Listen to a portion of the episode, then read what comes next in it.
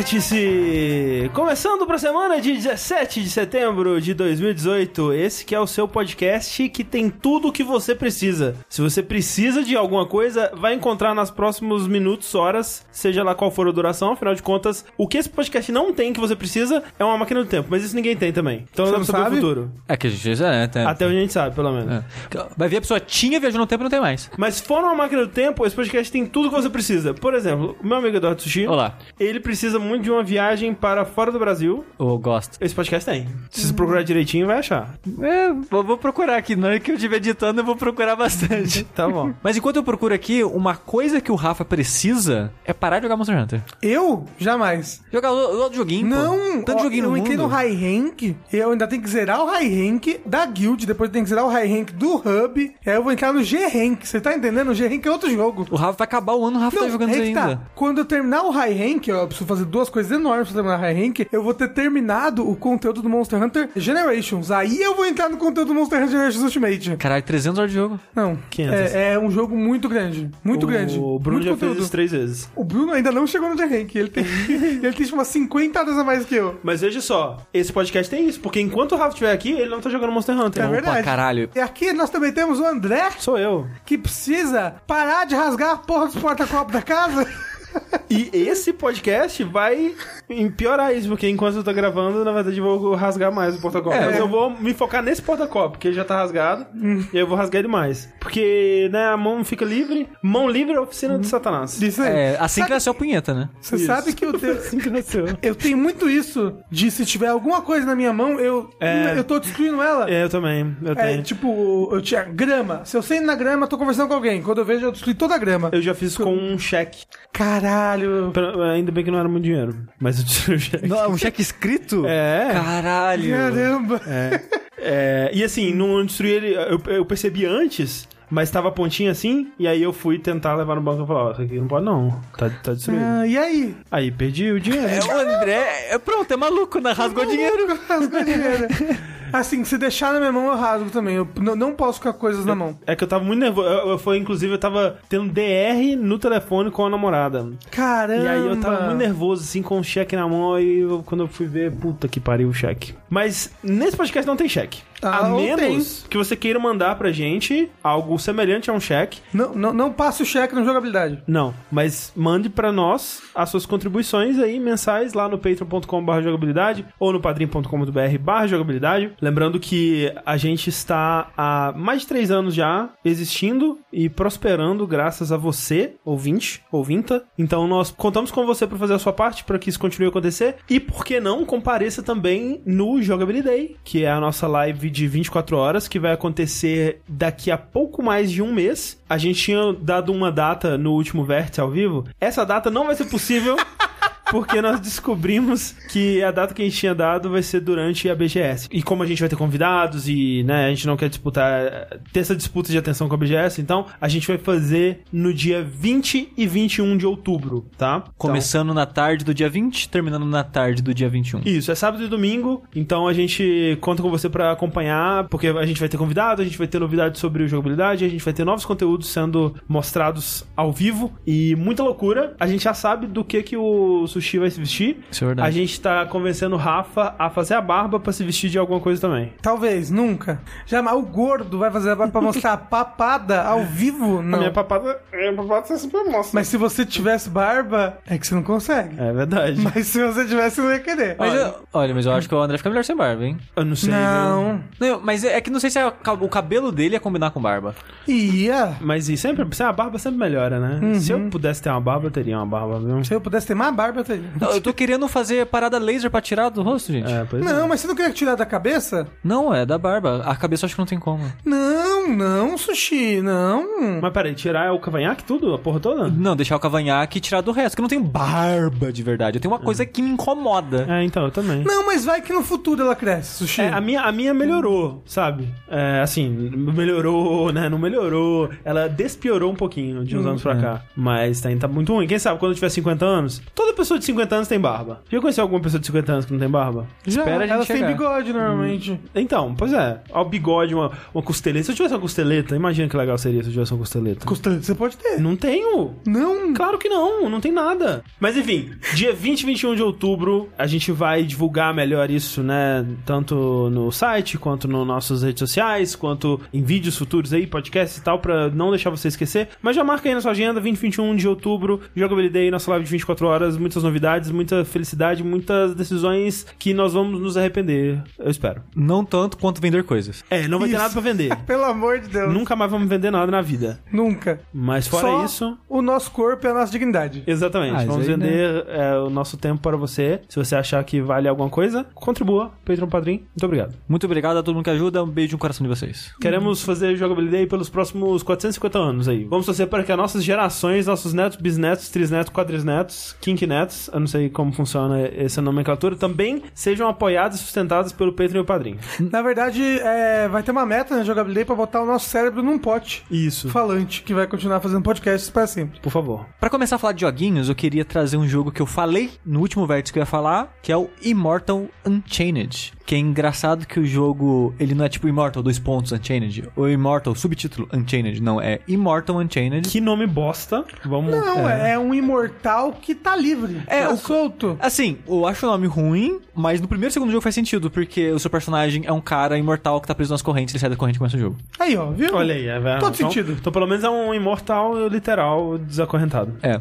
Porque esse jogo é Dark Souls Piu Piu. Nossa, então é um Dark Souls com Frajola e o Piu Piu? Isso, Exatamente, e além disso, focado em armas de tiro, né? Tem esse esquema de estamina, de esquiva, de atributos e armas escalarem com atributos e blá blá blá. Só que focado em armas de fogo. Ele tem armas melee, mas ele é mais pra tipo, o inimigo vem na sua direção, você dá um melee e sai de perto. É que assim. nem no Dark Souls também tem arma de atirar, mas você vai passar a maior parte do seu tempo com armas de cortar. Sim. Mas você pode fazer uma build só de arco, se eu, você quiser. Eu te garanto que esse jogo aí dá pra fazer uma build só de arma de cortar também. Ah, sim, talvez uma build de força, sei lá. Assim, eu vi uns vídeos desse jogo antes dele sair e ele parecia bem ruim. Parecia bem feio. Feio e ruim é o primeiro jogo do estúdio, mas como eu me odeio, e porque eu já comentei isso no Twitter, mas acho que nenhuma vez no podcast, eu gosto muito de entender a origem e evolução de um gênero. Então, às vezes eu pego, sei lá, jogo antigo só porque eu quero ver como era antigamente e passando, né, pra jogos recentes, vendo a evolução, o que que marcou, qual jogo foi importante em qual elemento, essas coisas. E como, tipo, a gente tava presente né, na origem de um subgênero, né, que é jogos inspirados em Dark Souls e tal, eu tenho como missão pra mim de jogar os jogos que se inspirarem só pra ver o que estão fazendo com aquilo, sabe? Muitas vezes não faz nada interessante, mas eu tenho essa curiosidade mórbida em mim. Então, por mais que o jogo parecesse ruim, eu queria ter certeza, sabe? E mesmo que fosse ruim, queria ver essa tentativa que eles fizeram. Normalmente quem mais evolui e muda a Fórmula Souls é a própria From Software, né? Sim. É, porque assim, não adianta saber que é ruim, é importante às vezes saber como ele é ruim e o quanto ele é ruim. Aquilo de novo, né? De entender porque algo é ruim, entender porque algo é bom, né? Tipo, aí quando você joga esses jogos, você entende. Ah, era aquilo que, sei lá, Dark Souls fez bem e por aí vai, né? E é meio triste falar desse jogo, porque não tem muita coisa pra elogiar dele, sabe? Que ele é meio feio, tecnicamente. A parte de design é meio pouco inspirada, digamos assim. Tipo, sei lá, você começa numa base que é tipo uma- prisão e é tudo metálico, prateado, cinza escuro, sei lá, sabe? Tipo, não tem... Genérico. É genérico. Aí depois você vai pra um lugar de gelo, que é só gelo com gelo. Depois uma floresta, que é uma floresta, sabe? Tipo, não tem uma característica muito marcante, Você sabe? terminou o jogo, Sushi? Não, eu joguei acho que 4 horas dele. E aí é bizarro que ele tem uma estrutura meio Demon Souls. Você passa o tutorialzinho que é essa prisão, depois você vai pra um lugar que tem um tipo um, um sábio ancião que manja das paradas, que é tipo Dark Souls a história. Tem um exército de mortos-vivos e estão destruindo o mundo, e você precisa lidar com os imortais e Blá, blá, blá. Bem parecido com Dark Souls, assim. Essa premissa básica. Só que com coisas de planetas, que são raças de planetas diferentes e não é na Terra e coisas assim. Dá a entender que um dia, um dia a humanidade já viveu na Terra, mas hoje em dia tá né, explorando a galáxia. E lá você encontra acho que seis painéis que seriam as, as pedras do Demon Souls, né? Aí o comecinho você fala com um cara, tem uma cutscene, tipo tem a cutscene falando com o menininho lá do Demon Souls. Você vai pra primeira área, que é o de gelo que eu comentei. Você explora lá, mata o chefe, pega um dos três itens que você precisa pegar, e aparece uma outra porta, né, Pra você mexer e ir pra próxima área. O bizarro é que tipo, ah, você matou o chefe? Bora pra próxima área. Não, matou o chefe? Agora tem essa porta que você pode gastar pontos de experiência pra ir pra próxima área do jogo. Tipo, é muito estranho isso. E, e quando você começa, por exemplo, você foi pra área de gelo, você poderia ir para os outros seis painéis ou não? Não, não. Não tinha nem, nem como interagir neles. Aí eu achei muito bizarro isso, porque eu matei o chefe, falei, pô, tem um pontinho de experiência. Igual Dark Souls, né? Você morreu, você perde e tal. Vou gastar, né? Comprar uns atributos aqui, ver se equipa umas armas novas. Gastei tudo, olhei pra porta. Ok, não tem dinheiro. Vou ter que farmar. É, eu vou ter que ficar matando um bicho um pouquinho aqui pra pegar- abrir a porta. Muito merda essa decisão. Mas assim, quanto que pedia na porta e quanto que um monstro dá, por exemplo, assim? Na porta acho que pedia 2.500, que eu acho que era mais que um level meu, Hum. naquele ponto do jogo. Ok. Então, seria tipo uns 5, 10 minutos ali matando bicho. Ok. Mas é 5, 10 minutos É. desnecessário, sabe? É tipo, Meio se esquisito. você venceu o boss, pra que botar essa barreira ali? Tipo, É, é tipo, ah. A Pra- experiência do chefe vai abrir essa porta, mas aí eu pude sentar no checkpoint antes e gastei, porra. É. Sabe? É, então pra que dar experiência no chefe? Só abre a porta, então. É, se, É. se, se, uh, a sua recompensa pro chefe é o que vai te, te abrir a porta, não te dá a recompensa, É. você abre a porta. Mas eu acho que assim que eu matei esse primeiro chefe, outras duas portas apareceram com preço. Eu pensei, acho que vai ser uma parada em etapas, né? Tipo, matei um chefe, abriu duas portas. Eu passando essas outras duas, deve abrir as outras. E na floresta eu desisti de jogar, porque eu já tava ficando. Ele, ele tem uma dificuldade chata, sabe? Ele é meio frustrante de jogar às vezes, porque os inimigos tiram muita vida de você. A movimentação não é muito gostosa, o combate não é muito gostoso. As suas armas têm a distância de um soco e dos inimigos são um sniper. Não importa a arma que eles estão usando, Ah, sabe? tá, os inimigos eles também têm arma de fogo. Tem algo, sim. Ou os todos ou tem inimigo com arma branca No, também? no gelo, a maioria é arma de fogo. Na floresta, tem um tipo de inimigo que é melee, que ele vem, tipo, um, ensandecidamente na sua direção, enquanto outros atiram em você. Aham. Então, você fica aquela tensão, tipo, caralho, eu preciso lidar com esse cara que tá dando machadada na minha cara enquanto o cara atira. O que não seria tão ruim se o seu tiro tivesse um alcance tão curto e dos inimigos fossem tão longos. Que, tipo, eu comecei com uma classe que era meio que o ladino do jogo, entre aspas. Cada classe começa meio com um acessório específico. Tipo, depois você pode mudar o que quiser, né, dos atributos, mas ela começa com um acessório pra meio que te incentivar a jogar de uma maneira específica. E essa minha, acho que era o Rogue, era uma parada mais ágil, que a- o foco era você esquivar pras costas dos inimigos, que quando você tá travado é tipo o dash do Bloodborne, quando tá destravado, rolagenzinha, tipo Bloodborne mesmo. Você ir pra trás do inimigo porque a coluna deles é meio que uma parada neon, tipo, sei lá, Dead o... Space. Exato. Não tem um backstab, mas é um dano crítico, como se fosse headshot. Então, o foco da classe é você tentar esquivar pra, pra trás do inimigo, o que não é necessariamente fácil, porque eles mexem muito, né? E metralhar ele pelas costas e matar rápido assim. Só que eu acho, eu tive dificuldade de fazer isso, talvez por se eu tentasse mais, né? Eu talvez eu pegasse o jeito, mas eu- o pouco que eu tentei não achei muito gostoso, preferia ter um combate mais de média ou longa distância. Aí eu falei, ah, vou começar de novo. Joguei só tipo 40, 50 minutos, vou pegar um sniper agora, uma classe de sniper, porque acho que aí a distância do tiro vai ser mais agradável. O inimigo que tem uma metralhadora alcança mais longe que a sua sniper, sabe? É bizarro. muito bizarro. Nossa. É muito bizarro. Eu não entendo por que que Será eu que não tem alcance algum assim. atributo que aumenta a range? Não, tem, tem atributo que faz você recarregar mais rápido, ter estabilidade maior durante os tiros, mas não de range. E o controle dele é o de tiro terceira pessoa normal, mira. e É, ele tem coisas. as duas opções. Você pode travar no inimigo, Uhum. aí você, é como se fosse tiro da, do da, do- da Sim, cintura, sim. né? Aham. Tipo Ratchet Clank. É. E você pode tentar mirar mesmo, mas a mira não é gostosa, é Hum. meio lenta pra caralho, então durante o combate é meio ruim. Uhum. Então, eu, eu, maior parte das vezes, eu lutava com só lock mesmo, travava no inimigo, atirava com, sei lá, pistola, metralhadora. E quando eu tava de longe, eu tentava usar mais o tiro em terceira pessoa, porque o inimigo meio que não me viu. Uhum. Tentar dar headshot com a sniper, porque ela tem, sei lá, 16 tiros só, são poucos tiros. Então, eu tentava aproveitar isso pra dar um crítico E aí você inimigo. continuou com a sniper? É, a classe que eu mais joguei foi Sniper mesmo, porque ela acabou sendo forte. E os dois chefes que eu enfrentei, né, do tutorial e do gelo, são chefes bem simples, bem, bem simples, que eu acho que eu não morri nenhuma vez pra nenhum deles. Que é tipo, é um cara gigante, o primeiro que tem uma escopeta e o outro que tem, acho que uma labarda, assim. E é simplesmente você fica, tipo, de boinha, espera ele fazer uma ação que ele vai virar as costas pra você, atira nas costas dele pra dar, tipo, dano crítico, e é isso. Então, pra atirar nas costas, dar lock-on com, com o rifle também dá dano crítico. Então eu ficava de boinha, esquivava pras costas, que o cara da labarda, por exemplo, tem um ataque que ele abaixa o escudo, que ele tem um escudo. E ele fica, lá, uns 2, 3 segundinhos parado. Eu pras costas, dois, três tiros, recarrego e volto, sabe? Outra coisa estranha. Eu acho que faz sentido pra, em, em balanceamento, mas eu sempre cancelava sem querer. Se você tentar esquivar enquanto recarrega, você cancela o recarregamento. Então eu tô tipo, ok, matei o inimigo, vou recarregar enquanto ando pra frente. Opa, outro inimigo. Eu esquivo, não recarrega. Aí eu esqueço que cancelou. Demora pra recarregar-. Um pouquinho, porque tem um atributo que Ah, aumenta tá. a velocidade. E a Sniper Rifle, acho que é das armas que eu experimentei é a que mais demorava pra recarregar. Então, Faz sentido. Normalmente o sniper demora pra carregar. sim. Ela é lenta pra atirar, lenta pra recarregar, e eu não sinto que o dano compensa nesse jogo, sabe? Então, eu não sei se recomendaria, principalmente porque a distância é maior que as outras armas, mas ainda não é gostosa, sabe? São quantas classes? Tipo, tem uma de sniper, uma de submetralhadora, uma de rifle, provavelmente, uma É. de pistola, alguma É. coisa assim. Qual usa magia? E, assim, todas as armas do jogo meio que tem uma magia atrelada a elas. Que as armas do jogo, é- aí eu acho que é uma das coisas que mais me decepciona em termos de design do jogo, visualmente. Que você pensa, futuro, viagem espacial, parada né, sci-fi, vai ter arma louca, vai ser legal, vai ser foda. Arma catira tubarão. As armas é tipo, sei lá, um AK-47 com um tubo neon do lado. é sério, as armas são muito parecidas com armas que existem no nosso mundo agora, só que com um brilhinho. É porque é banco de dados daí. É, comprou Ba- asset. ba- banco de assets. É, não, não dados. duvido, sabe? É muito triste, sabe? Você tá uma parada, fazendo uma parada futuro, científico, viagem espacial, e é um AK-47, sabe? É, é- é- Mas às vezes tem uma faca AK-47 lá no meio. Talvez.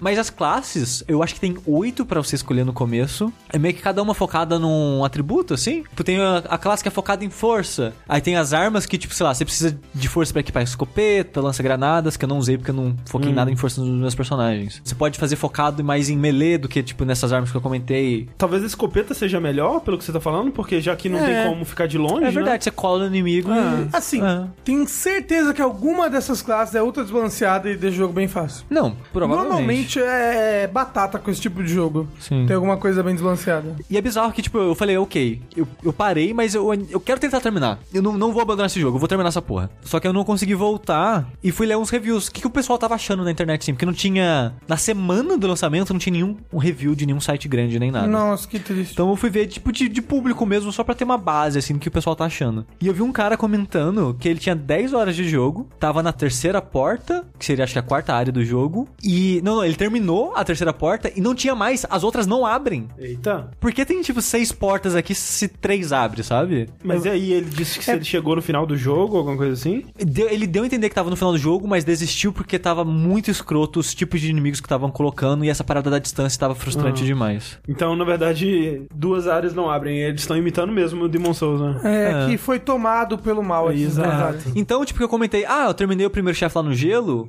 apareceu duas portas pra eu abrir com experiência. E eu achei que ia aparecer mais depois, não. Essas duas que apareceram agora vão ser, aparentemente são as duas portas, depois disso é o final do jogo, tipo, a última área. Que bizarro. É, então, um pouco mais de 10 horas você termina o jogo. Eu não recomendo para as pessoas, acho que isso é óbvio. Eu, eu, acho, eu acho uma tentativa interessante, sabe? De tentar misturar esses dois gêneros. Tirar tiro de murinho e tentar ser uma parada mais dinâmica. Porque, tipo, se você parar pra pensar um pouco e forçar um pouco também, o Doom, ele é mais ou menos isso. É um jogo de tiro que você tem que ficar se movimentando pras laterais pra esquivar dos tiros dos inimigos. Só não tem a barra de estamina, né? E esse jogo, ele coloca essa dinâmica, só que com, né, um, um esqueleto, assim, da série Souls. Os tiros dos inimigos são lentos, esse tipo de coisa dá pra você desviar. é. São algumas armas são mais rápidas, algumas são mais lentas. É, as mais rápidas geralmente tem tipo um brilho antes de sair o tiro. A mais lenta você vê, né, o tiro vindo. Você sabe que jogo que é assim? Que é em terceira pessoa de tiro plataforma? Hum. Apesar que você não deve ter plataforma. Que eu já falei antes, Ratchet Clank. É, eu nunca joguei. Os, assim. os, os clássicos, né? Que recentemente, dos, dos dois últimos aí, ele virou mais tipo tiro em terceira pessoa, você tem que mirar mesmo, sabe? Uhum. Que os primeiros, até o que eu acho que é o melhor de todos, que é o alguma coisa do Time, Breaking Time, Cracked Time. A Cracking Time. Cracking Time, isso.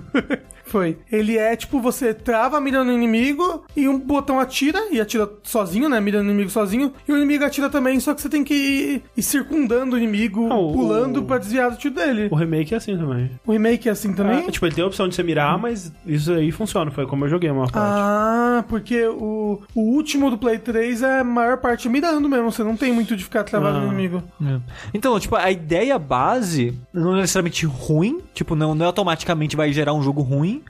mas eu acho que a execução decepcionou um pouco assim, talvez porque eu acho que é o primeiro jogo do estúdio. Um estúdio E- pequeno. Estúdio pequeno, um jogo que você sente que não tem muito investimento, sabe? Mas infelizmente não é um jogo que eu consiga recomendar, não. O jogo então é o Immortal Unchained, o Imortal Desacorrentado. Ele tem pra PC, PS4 e acho que Sony. E você não recomenda. Não recomendo, não. Então tá aqui o selo não recomendado do jogabilidade. Exato. O emoji de cocô sorrindo. Isso. Por falar em jogos que aparentam não ter tido um grande investimento, eu quero falar sobre Shadow of the Tomb Raider. Não acredito que você vai falar que esse jogo não teve um investimento. É, porque assim, esse é o terceiro jogo da trilogia remake do Tomb Raider aí, né? O reboot, sei lá. Que começou lá em 2013 com o jogo que era chamado apenas Tomb Raider. Acho que dois anos depois ali, ele. Acho que foi em 2015 mesmo, ele teve um novo jogo que foi o Rise of the Tomb Raider, que esse saiu exclusivamente para o Xbox One na época, depois ele saiu para outras plataformas. E agora nós temos o Shadow of the Tomb Raider, que voltou a sair para todas as plataformas de novo. A impressão que eu tenho vendo um pouco da história da relação da Square com essa franquia e a reação dela aos números que a franquia tem dado eh, com os anos, e especialmente, por exemplo, o fato de que esse terceiro jogo ele não foi desenvolvido pela Crystal Dynamics, né? Ele foi desenvolvido pela Eidos Montreal, que era o estúdio do Deus Ex Sim.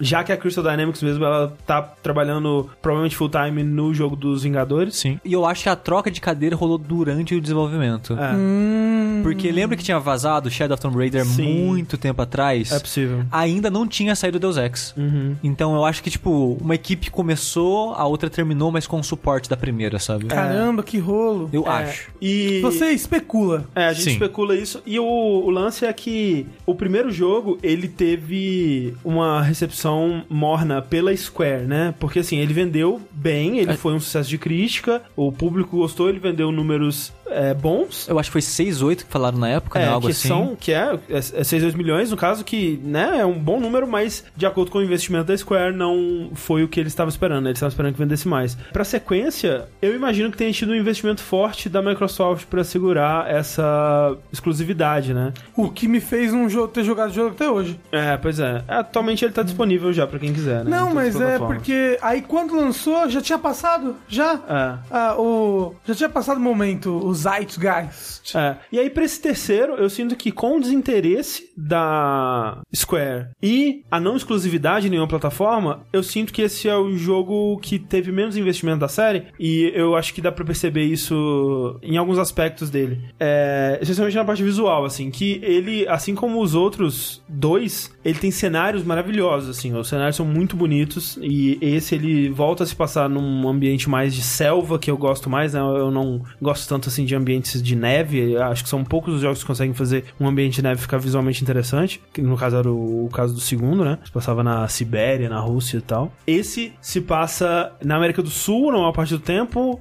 É, na selva amazônica, mais do lado ali do Peru. O que significa, dentre outras coisas, que tem muita capivara nesse jogo, que é um bichinho muito bonitinho. Eita! Gosto de caçar uma capivara, bater nela e depois comer a capivara. É Monster Hunter que chama isso Diz, aí. de acordo com o sushi, é uma carne que é gostosa. Sim. É, eu nunca comi, mas eu ouvi muitas histórias. Então tem muitos capivaras, é um bichinho muito, muito da hora. Eu gosto muito da capivara, queria ter uma. Pra comer. Exceto que ela, é, a menos que ela fosse me morder, que nem naquela história do Ajuda Luciano.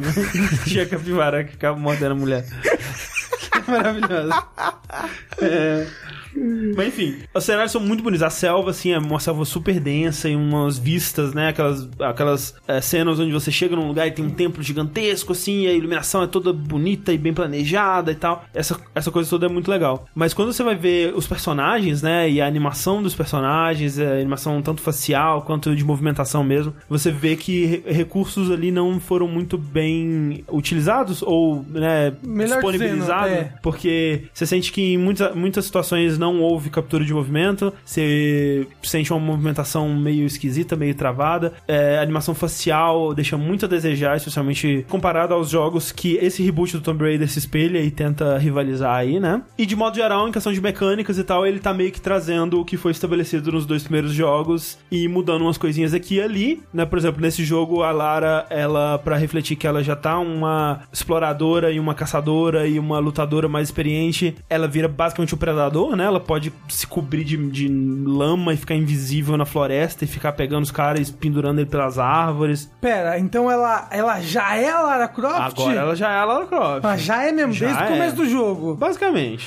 É porque lembra do que estavam falando é agora sim, no final desse jogo, vai ser a Lara que vocês conhecem, o ela vai primeiro, virar finalmente. É. Mas não, ela já começa, ela já é a Lara Angelina Jolie já, descendo do teto, rodando com metralhadoras. Ah, por aí. Tá mais perto disso aí. Ele não chega a ser tão exagerado quanto era nos jogos. Se você for pegar Tomb Raider Legend ou o próprio Tomb Raider Anniversary e tal, o Underworld, não chega a ser tão exagerado quanto era naqueles jogos. Então ele, ele mantém aquela vibe mais puxada pra realidade, sobrevivência dos primeiros, né? Tipo, ela sempre começa esses jogos tendo sofrido um acidente horrível que deixa ela sem nada, assim. Aí ela tem que começar a procurar na selva por sobrevivência e tal. Mas logo ela já tá de boa e já tá matando todo mundo pendurando ela pelas árvores. assim. Sim, um adendo aqui que o Anniversary é o melhor Tomb Raider já feito até agora. O aniversário é bom. Eu gosto, eu gosto bastante do, do Legends. Eu... Essa trilogia toda é bacaninha. É, eu não rejoguei também esses jogos. Eu não sei o quão bom eles se mantiveram. Assim, na época eles eram bem legais. Mas tinha dinossauro. Tinha dinossauro, verdade. E agora? Eles fazem uma piadinha sobre isso aqui. Que, tipo, a Lara, criancinha, ela faz um desenho. Ah, esse aqui sou eu com, lutando contra um dinossauro no Egito. ah. então eu diria que assim, o que era forte nos outros jogos ainda é forte aqui. Porque quando o jogo ele te solta pra explorar a floresta e caçar e procurar as tumbas e descobrir artefatos e, e se aventurar pelo mundo semi-aberto que ele tem. Ele é muito legal, ele é muito gostoso de jogar e muito gostoso de né, explorar e, e- e caçar e tal. Quando ele tem combate contra outros seres humanos, ele é menos legal, porque também o combate de tiro dele, né, as mecânicas de tiro não são muito boas. E quando ele traz a história, aí ele é bem menos legal, tipo, assim como nos outros também. Mas eu acho que num nível mais preocupante ainda nesse. Eu nunca gostei muito da história do- dos outros, eu acho que o primeiro, ele foi o que conseguiu ter uma historinha mais legal ali. Eu não gostei nada da história do Rise of the Tomb Raider. Eu sinto que é um jogo que ele tinha, sei lá, duas páginas de história e ficou arrastando isso, tipo, numa caça ao tesouro des- desnecessariamente prolongada e boba por um jogo de, sei lá, 15 horas ali. Nesse, eu ainda não terminei, mas eu sinto que tá indo pro mesmo caminho, assim. Eu não gosto também da Lara, dessa nova Lara, eu nunca gostei. E eu acho que muito disso é por causa da atriz. Eu acho que é uma péssima atriz que faz ela, e eu sempre achei isso. As pessoas não concordam comigo, mas elas estão erradas. A Lara dela parece que sempre tá lendo alguma coisa. Ela nunca parece que tá realmente sentindo emoções. E aí, assim, quando anunciaram esse jogo, começaram a mostrar ele, nada que eu vi dele de trailers, né, que a gente viu bastante coisa na E3 e tal, me deixou animado. Então eu não tava muito interessado pra jogar ele, mas quando ele lançou, eu vi alguns reviews falando sobre a história desse jogo ser meio meta, no sentido de que seria uma história que estaria comentando sobre o que é um jogo de uma pessoa que vai pra uma vila indígena no Peru e saqueia essa vila e sai dela com os tesouros e volta pra sua mansão na Inglaterra, sabe? Ah, não, problematizaram Tomb É, Raider. problematizaram o nosso Tomb Raider ou não. O que pra mim foi a primeira coisa interessante que eu vi sobre esse jogo, assim. Como a gente já disse, né? é, eu gosto muito dessa nova onda de séries clássicas que olham pra si mesmas e fazem um comentário sobre os outros jogos dela e, e de- querem dizer alguma coisa sobre isso. É meio que isso que tá me im- impulsionando pela história do jogo. Porque,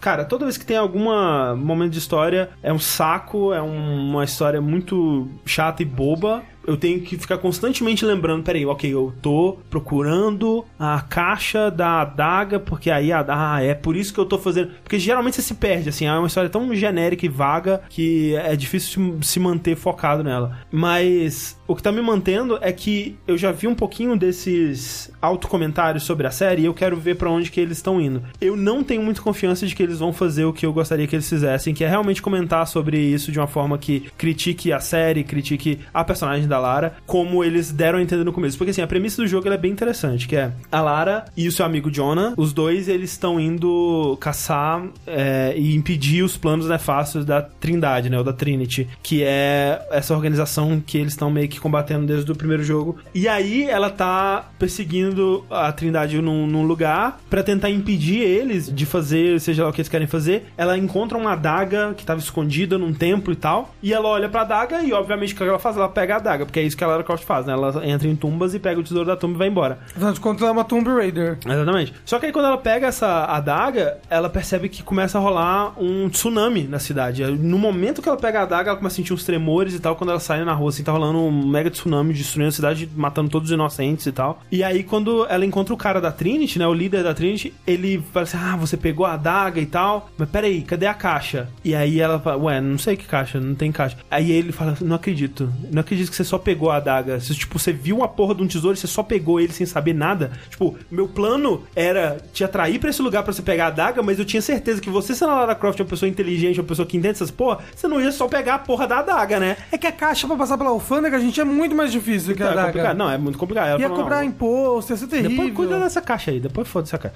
Então ela pegou a adaga e causou o apocalipse. Então ela tem que agora ir. é, é, e ela perdeu a adaga, né? Os caras ficaram com a adaga. E agora os caras estão indo atrás da caixa pra impedir esse apocalipse e tal. E ela tá indo atrás deles também pra fazer isso. E aí, isso é legal porque comenta sobre essa coisa de tipo, ela tá simplesmente saindo por aí pegando tesouros, né? E aí tem um. um Até os vilões pensam na consequência, ela não pensa. é, basicamente. Ah, me parece um pouco bobo, assim, mas tudo bem. Não, mas, mas é legal porque, tipo, é, ela causou. Ela, é, essa atitude dela causou uma coisa horrível e agora ela tem que dar um jeito de consertar essa merda que ela fez, sabe? Através das ações que ela tomava nos outros jogos, que sempre saíram impunes, agora isso teve uma consequência real, sabe? Pra outras pessoas e pessoas inocentes. Eu acho interessante. O problema é que, assim, por exemplo, tem uma cena logo em seguida disso que ela tá com o Jonah lá. Ela fala: Não, a gente tem que ir atrás porque a gente tem que pegar a caixa, a gente tem que ir e tal, bora, porque, né, senão eles vão chegar primeiro, a gente tem que salvar o mundo. E o Jonah, não, cala sua boca, a gente tem que ajudar essas pessoas aqui, cara. Pô, para de pensar nisso por um segundo, que as pessoas estão morrendo aqui, a gente pode ajudar elas agora. E ela, não, meu Deus do céu, não sei o que. Ela, aí o Jonah grita com ela, nem tudo é sobre você, sabe? Você não tem certeza que você causou isso. Talvez a gente devesse pensar no bem que a gente pode fazer agora, em vez de ficar perseguindo tesouros mágicos pelo mundo e vamos fazer o bem que a gente consegue aqui. Mas Aí- se ela não for, todo mundo vai morrer. mas aí, tipo, a gente sabe que tem um elemento sobrenatural, mas o elemento sobrenatural não é claro pra todo mundo. E talvez nem exista, na verdade, porque realmente, tipo, Mas talvez ela, ela, ela não é uma pessoa que já se encontrou com elementos sobrenaturais no passado? ela sabe, mas tipo, não, te, não teve um espírito que surgiu, ah, agora vamos começar o apocalipse, tipo, Ela saiu tenha- na porta e tava acontecendo o apocalipse. Talvez tenha sido uma mega coincidência, pode ter sido. E eu não sei se é isso que o jogo quer dizer, pode ser que seja. Eu acharia muito legal se fosse, inclusive. Mas não vai ser. Eu imagino também que não, mas eu acharia muito legal se fosse. Só que aí, tipo, tem essa, essa discussão entre os dois, né? E o Jonah joga isso na cara dela e tal. Corta pra cena, os dois estão juntos indo no avião pra procurar a caixa de novo, sabe? Ou seja, foda-se. Foi uma cena totalmente sem consequência. E aí, ela chega nesse lugar novo pra procurar a caixa.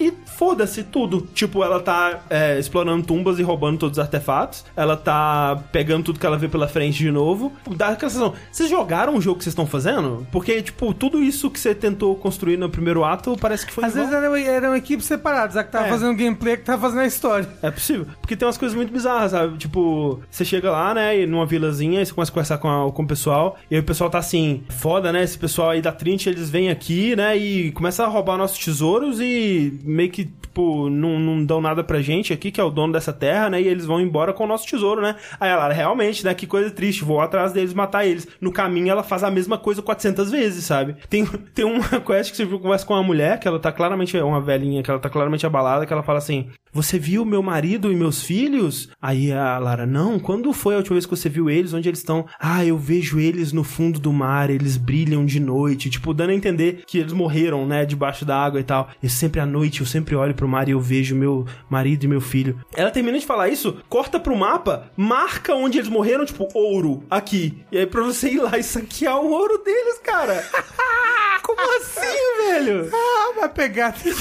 tipo, tá morto mesmo, né? Não vai usar. É. Caralho, eu fico, porra, velho, o que que você. Tipo, o que que. Sabe, o que que vocês estão querendo contar com essa história? Tipo, é, é que a, é- a Lara é pra ser uma personagem escrota, porque eu acho ela muito escrota. E quando tem a cena com o Jonah chamando ela de escrota, eu falo, porra, que legal. O jogo sabe que ela é escrota. Mas aí volta pra essa parada. Não, aí você tá caçando as paradas lá, tipo, você desenterra uma, um artefato que tá lá enterrado há dois mil anos. Aí a Lara, come to Lara. E aí, tipo, tem frasezinhas de efeito assim dela pegando os tesouros, sabe? Caralho, que jogo é esse, velho? O que que vocês estão querendo fazer? A, a- a- a minha opinião é de que se você vai criticar assim, esse tipo de coisa, você não pode.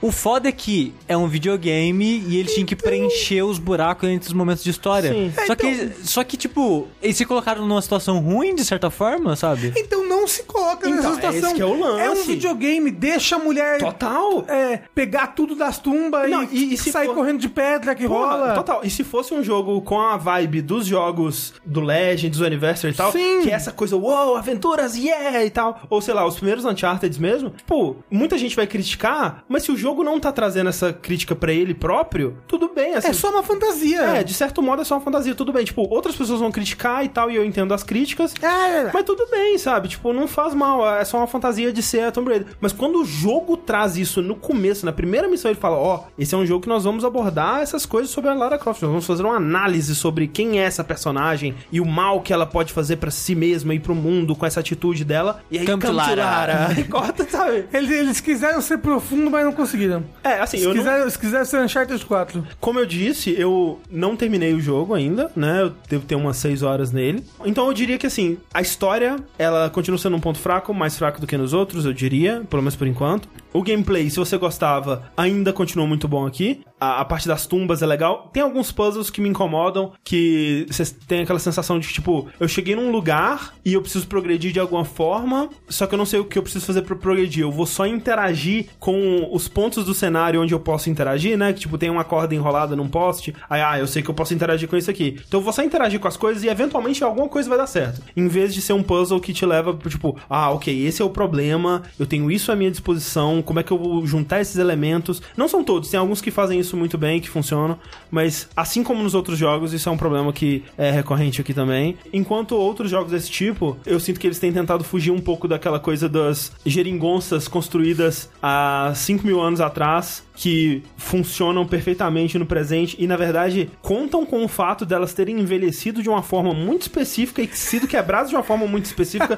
para poder funcionar no presente. Esse jogo, ele, ele ainda se apoia muito nisso e às vezes é bem engraçado. É o destino. Se você tiver disposto a ignorar umas bobagens da história e gostou dos outros jogos, esse é mais do mesmo, basicamente. Então ganhou aqui o selo de não recomendo do jogabilidade. Cocô sorrindo. É assim, se eu, Cocô tive- sorrindo. se eu tivesse que dar um selo recomendo ou não recomendo, eu não recomendo. Porque eu acho que pra um jogo com esse preço tem coisas melhores Então a pra nota serem é compradas. zero. Nota zero. É isso aí. É, é zero é um, a nota. Isso. Saindo do selo de cocô chorrindo, eu quero falar aqui de um joguinho muito divertido, que eu venho jogando esses dias bastante, que eu tinha ele na minha biblioteca há muito tempo, e tipo, joguei uma vezinha só, ah, um pans. E aí, recentemente, venho recebendo visitas em casa, e esse jogo é, perfe é perfeito pra você botar a visita pra jogar. Gostei que jogar fez junto sotaque. com ela, É. que é o Trick Towers. Aquele Tetris com física. É, tipo isso, acabou, acabou, gente. É isso aí. Então é um jogo produzido, publicado pela Weird Bird e foi feito na Unity, pra quem gosta de saber de coisas que foram feitas na Unity. O jogo foi feito na Unity. Tudo, tudo foi feito na Unity. Isso, e a... ele é inspirado visualmente pelo Tetris, então, mas tipo, quando você vê as coisas dele, mais screenshots, você pensa, ah, é Tetris. Né? Porque ele tem as pecinhas, né? Tipo, É, e não só visualmente, forma- né? Formatinho. A parte da mecânica também. É que tá, não. Porque a mecânica do Tetris é você botar as pecinhas juntas e aí elas, pum, se comem quando você pega uma linha. Mas aí- Esse jogo, e é tudo dentro de uma caixinha fechada, né? Esse jogo, o negócio é que você tem uma superfície num mundo que está aberto, tipo, não é um mundo, como não é numa caixinha fechada, é 2D. E você tem que construir uma torre com pecinhas que caem. O negócio é que esse jogo tem física e as peças, elas não andam dentro de uma grade. Elas podem ficar, tipo, em qualquer ponto. Então, por exemplo, você pode botar uma peça que ela tá, tipo, uns três quartos dela, assim, pra fora da sua torre e um quarto pra dentro. Aí, como o jogo tem física, ela vai pesar mais pra um lado, ela vai pender e vai cair. E vai puxar outras peças. Isso, com se eu tiver em ela, cima, tá. puxar outro peças, vai tudo cair. É como se fosse, na verdade, você montando um Jenga, né? É, só que soltando as peças. Isso, você vai do... soltando as peças do alto, você vai deixando elas cair e montando a torre mais alta que você conseguir. E são peças de Tetris. E são peças de Tetris, mas como eu disse, eu acho que ele tem mais inspirações de Tetris no. Talvez ele tenha, tipo, uma- um conceito inicial. Se Tetris não existisse, esse jogo não existia. É isso que eu tô dizendo. Será? Certeza. Ele poderia existir de uma forma bem diferente. É, mas como eu falei, visualmente ele lembra bastante Tetris, principalmente os formatos das peças. O que acontece no jogo é que você é tipo um maguinho, que você até pode escolher qual maguinho você quer jogar. Isso não influencia em nada, é só visual. E ele tá fazendo essas pecinhas caírem e montando essa torre alta. E ele é um jogo com um foco muito maior em multiplayer do que o single player, sabe? Tipo, o single player ele até tem uns challenges que são só de single player, mas tipo, foco mesmo é você pegar um amiguinho e jogar os dois juntos compe- competindo um com o outro. Né, por exemplo, ó, ele tem três tipos de jogos. Tem o Race, em que ganha quem chegar primeiro numa linha que tá bem acima, tipo uma linha de chegada. Quem construir a torre até chegar lá na linha ganha. O negócio é que você não pode sair construindo de qualquer jeito, que senão sua torre vai pender, vai cair, você vai perder todo o seu progresso. Então você tem que saber encaixar direitinho as pecinhas, fazer uma base larga e firme pra, tipo, você conseguir ir subindo a sua torre até chegar lá primeiro. Mas o que acontece? Que tem nesse modo e tem nos outros também. Antes da linha de chegada, tem uma linha, tipo, uma linha mágica, que ela vai descendo devagarzinho. Tipo, ela começa no alto, mas ela, ela vai descendo devagarzinho. Quando você chega nessa linha, e você vai chegar nessa linha umas cinco vezes até você ganhar ou perder o jogo, você ganha uma magia pra usar, já que seus personagens são, são maguinhos. E ela, ela pode ser uma magia do bem, não, uma magia da luz ou uma magia do mal, uma magia das trevas. E ela é aleatória a magia que vai vir pra você. Tipo, quando você pega essa linha, quando você passa nela, você ganha lá. Ah, eu sei que a minha magia do bem é, é a magia de, das vinhas, e eu sei que a magia do mal é a magia da bolha. E o que que é? A magia do bem é uma magia que vai te ajudar. E a magia do mal é uma magia que vai atrapalhar os oponentes. Então você sempre pode escolher, ah, eu vou me ajudar agora ou eu vou atrapalhar os outros? Qual que é mais importante nesse momento? E são, e são, são magias bem interessantes. Tem magia que une algumas peças, juntas, tem magias que deixam uma peça fixa. Então, tipo, ela, ela fica uma peça sem física, ela vira uma, uma coisa presa no cenário. É, as magias de atrapalhar, tem magia que deixa, tipo, uma névoa, e aí a pessoa fica difícil pra ela botar a peça, porque ela não tá vendo direito.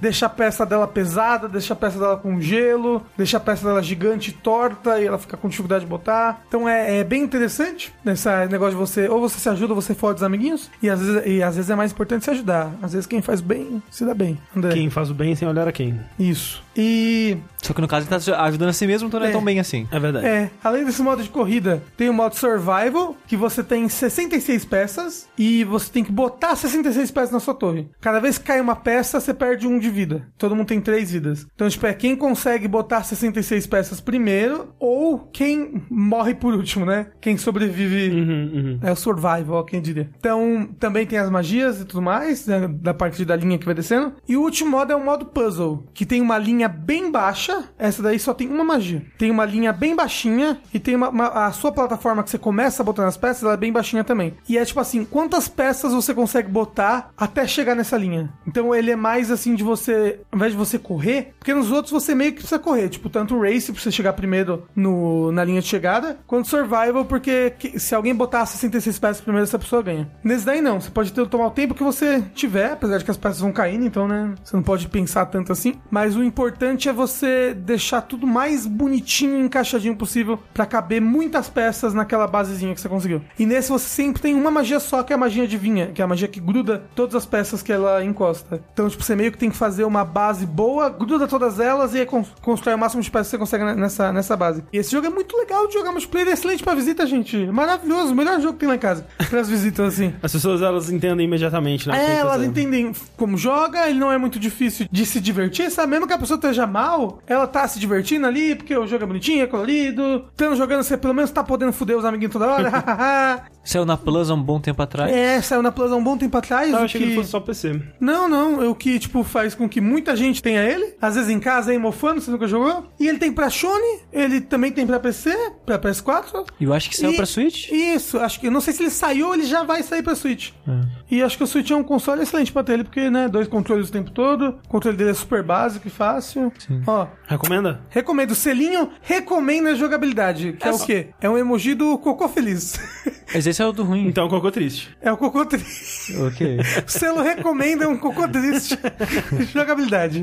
Triste porque vai ter que gastar dinheiro. Mas olha só, o Towerfall já foi dado na Plus da Sony também, e é melhor que isso daí, só queria dizer. Tá, Mas- mas, mas peraí, é outra pegada, né? Mas é o jogo pra quando chega a visita e jogar com os Ah, tá. amiguinhos no mas, sofá. mas assim, Mas é eu que- acho que o Towerfall é bem mais complexo. É, eu acho que o, o Towerfall, quando a pessoa perde, ela fica mais Ah, sem mas graça, assim, entendeu? Ah, mas assim, tá, isso aí eu tô de boa. Mas o lance, não, mas o lance é, porque que a pessoa... é pra visita. Então, isso que eu tô falando, né? Não é porque vai perder e achar ruim, é porque Towerfall você precisa dominar dash, você precisa dominar, tipo, pegar flash, tem que. Sabe? Se você joga Towerfall com, com alguém que sabe um pouquinho, assim, e você não entende nada de videogames, é difícil. Não, não só isso. Por exemplo, eu, eu eu jogo Towerfall pra visitar, aí eu ganho todas e eu me sinto mal, entendeu? Sim, porque Towerfall é mais complexo. Então, justamente porque eu dou dash na flash, pega a flash, dou Isso. flash na cabeça da criança.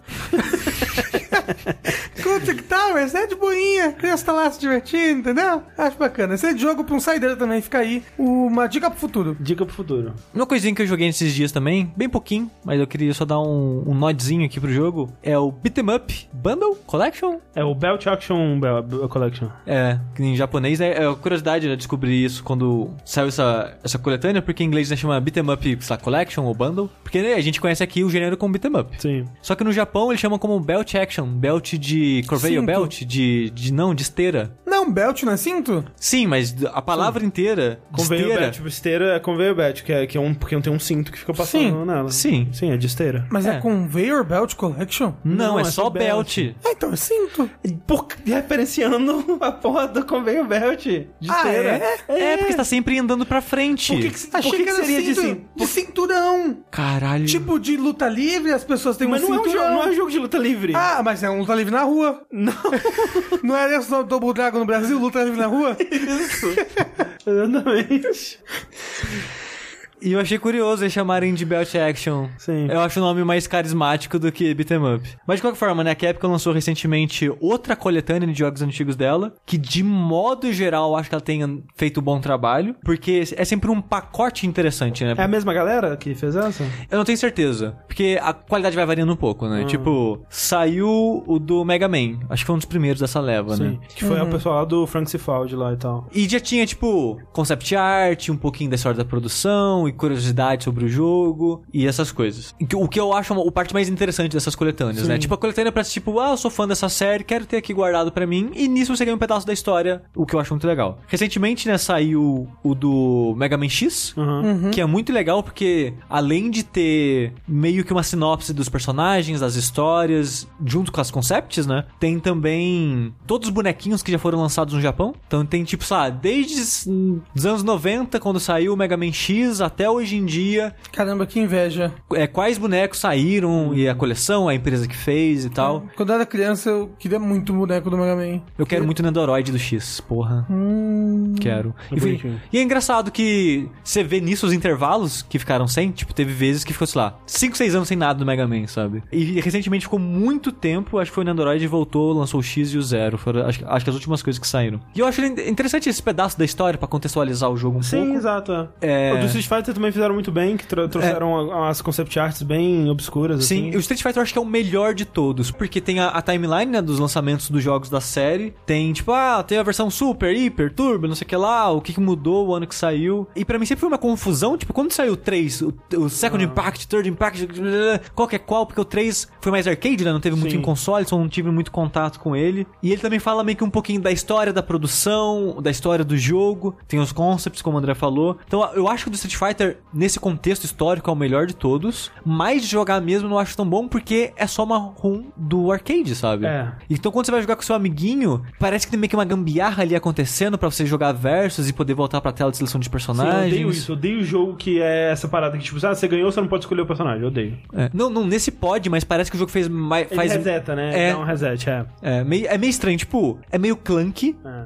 E eu acho que não funciona tão bem, não tão suave. Tipo, as versões de console, pra mim, acaba sendo a melhor, porque, tipo, sei lá, o 03 tem aquele modo de criar o personagem, viajar o mundo, fazer ele ganhar level, evoluir. sim. tipo, tem umas coisinhas diferentes que eu acho que agrega mais que só, tipo, o modo versus do jogo, sabe? Então, a qualidade eu acho que foi flutuando um pouco na série, apesar que eu acho que de modo geral é boa. Aí chegamos no último jogo de coletâneas da Capcom, que é o de Beat'em Up, que tem só jogos de arcade, porque é um emulador no final das contas. Eu acho que eles não querem colocar emulador de, sabe, Super Nintendo, de não sei o que lá o Bom, quê. eles fizeram né? isso com o Mega Man, né? O X. Mas eles estão emulando? É que eu já ouvi uma palestra do Frank Cifaldi sobre isso, onde, tipo, ele não tá exatamente usando o emulador, porque ia dar problema com as empresas, as detentoras dos consoles, mas ele meio que faz um pacote que não é considerado emulador, mas na verdade é uma coisa meio disfarçada ali, é, um- é uma gambiarra que ele faz. Tipo, então no fim das contas tá emulando, mas ele dá uma disfarçada. É. Então, eu, não sei exatamente, não sei se era o trabalho que ia dar pra emular todos os jogos, ou se ela quer... É, é porque o Play 2 tem retrocompatibilidade. Aí só Mas- precisa emular o Play 2 só. Não, mas o, a coletânea do Mega Man X tem pra Sony também, e pra PC. Não, mas eles estão emulando só o Play 2. Não. Pra fazer rodar até o X8, e aí o resto tudo tá emulando no Play 2. Não, Não. o X1, X3 é Super Nintendo. Ah. Não tinha pro Play 1 O também? X3 tinha pro Play 1, mas o X1 e o X2 só o Super Nintendo. É, e a versão é a versão do Super Nintendo. Ah. Mas tinha aquele, aquelas ROMs, aqueles CDs do Play 2 que vinha assim, 150 Isso, ROMs de Super pegaram Nintendo. essa. Sim. Foi daí que eles pegaram. Compraram Exato. lá na... Na 25 de março. 25, exato. Exato. Mas aí, eu não sei se é porque eles querem dividir em duas coletâneas ou em mais, né? Tipo, ah, fazer uma coletânea agora de jogos de console em vez dos jogos de arcade. Eles gostam de dividir coletânea. É, porque, por exemplo, o Final Fight, acho que só o 1 saiu em arcade. O 2 e o 3 é de console, seguindo a pegada do Street of Rage. O que é triste, porque eu prefiro o 2 e o 3 ao Final Fight 1. E triste também que ele não tem os jogos que ne- necessariamente você gostaria, né? Tipo, Cadillacs and Dinosaurs são, acho que, um dos mais famosos, o do Predador. Tem vários outros licenciados que não estão porque é licenciado. Licenciado. Eles precisam, né, refazer os acordos pra lançar e imagino que a Capcom não vale a pena pra ela, porque, tipo, ela faz meio que vai ser barato, né, É, é. a produção desses, desses pacotes. São quais os jogos, então? Por ordem de lançamento, Ok. é o Final Fight. Jogo ruim. Ah, não, ruim não é, né? É ruim, é bem ruim. Não é ruim. É bem ruim. Em que posição ele ficou na lista dos beat'em ups do jogabilidade que não pode contestar? Não me lembro. Teria que olhar. É. Assim, ele inventou o Desperation Move, que tá até hoje aí no gênero. Sim, ele, não, ele tem, ó, assim, ele tem, que, ó, hoje, hoje saiu a notícia de que a Tecnos comprou a Land Dark. Eu falei, ó, jogo ruim, comprando mais jogo ruim aí, hein, entrega aqui. E as pessoas, o quê? Jogo ruim, o quê? Ó, gente, importante é diferente de bom, tá? Final Fight é um jogo muito importante, é bom, não é? Só isso que eu queria dizer. O Alan the Dark, o primeiro é muito ruim, É muito ruim, os três, na verdade. Muito ruim, muito, muito, muito ruim mesmo. mas é importante. Então, exato. Aí, continuamos a lista com The King of Dragons, de 91. que é composto pelo Yoko Shimomura, que a gente falou sobre esse jogo no Dash Line. Exatamente. E eu adorava esse jogo no Super Nintendo. Era meu, eu acho que era meu up favorito na época do Super Nintendo. É um bom jogo. Eu gostava, eu preciso rejogar ele aqui. Em 91 também tem Captain Commando. Esse é o do bebê no robô, tem Ah. a múmia com a faca. Isso. Eu lembro muito do bebê no robô. É, o bebê no robô. Ó, Captain Commando, que pode ter sido o primeiro jogo que eu joguei na minha vida, assim como pode ter sido Street Fighter 2, assim como pode ter sido o Super Mario Bros. Eu não, eu não sei, eu tenho, tenho memórias Você é de cada um. 87, não é? 86. Ah, eu acho que você demorou tanto tempo pra jogar videogame? Demorei. Eu já entendia das coisas do mundo quando me foi apresentado o conceito de videogame. Já tinha transado. Caramba! Foi me vendido como videocassete de criança. Aí temos também Knight of the Round, aquele da tábua redonda, que é legal. Que é legal. Tem o Lancelot. Sim. O rapaz grandão forte do machado lá. Tem esse daí também. E o Arthur, que é o equilibrado. Aí continuamos a lista com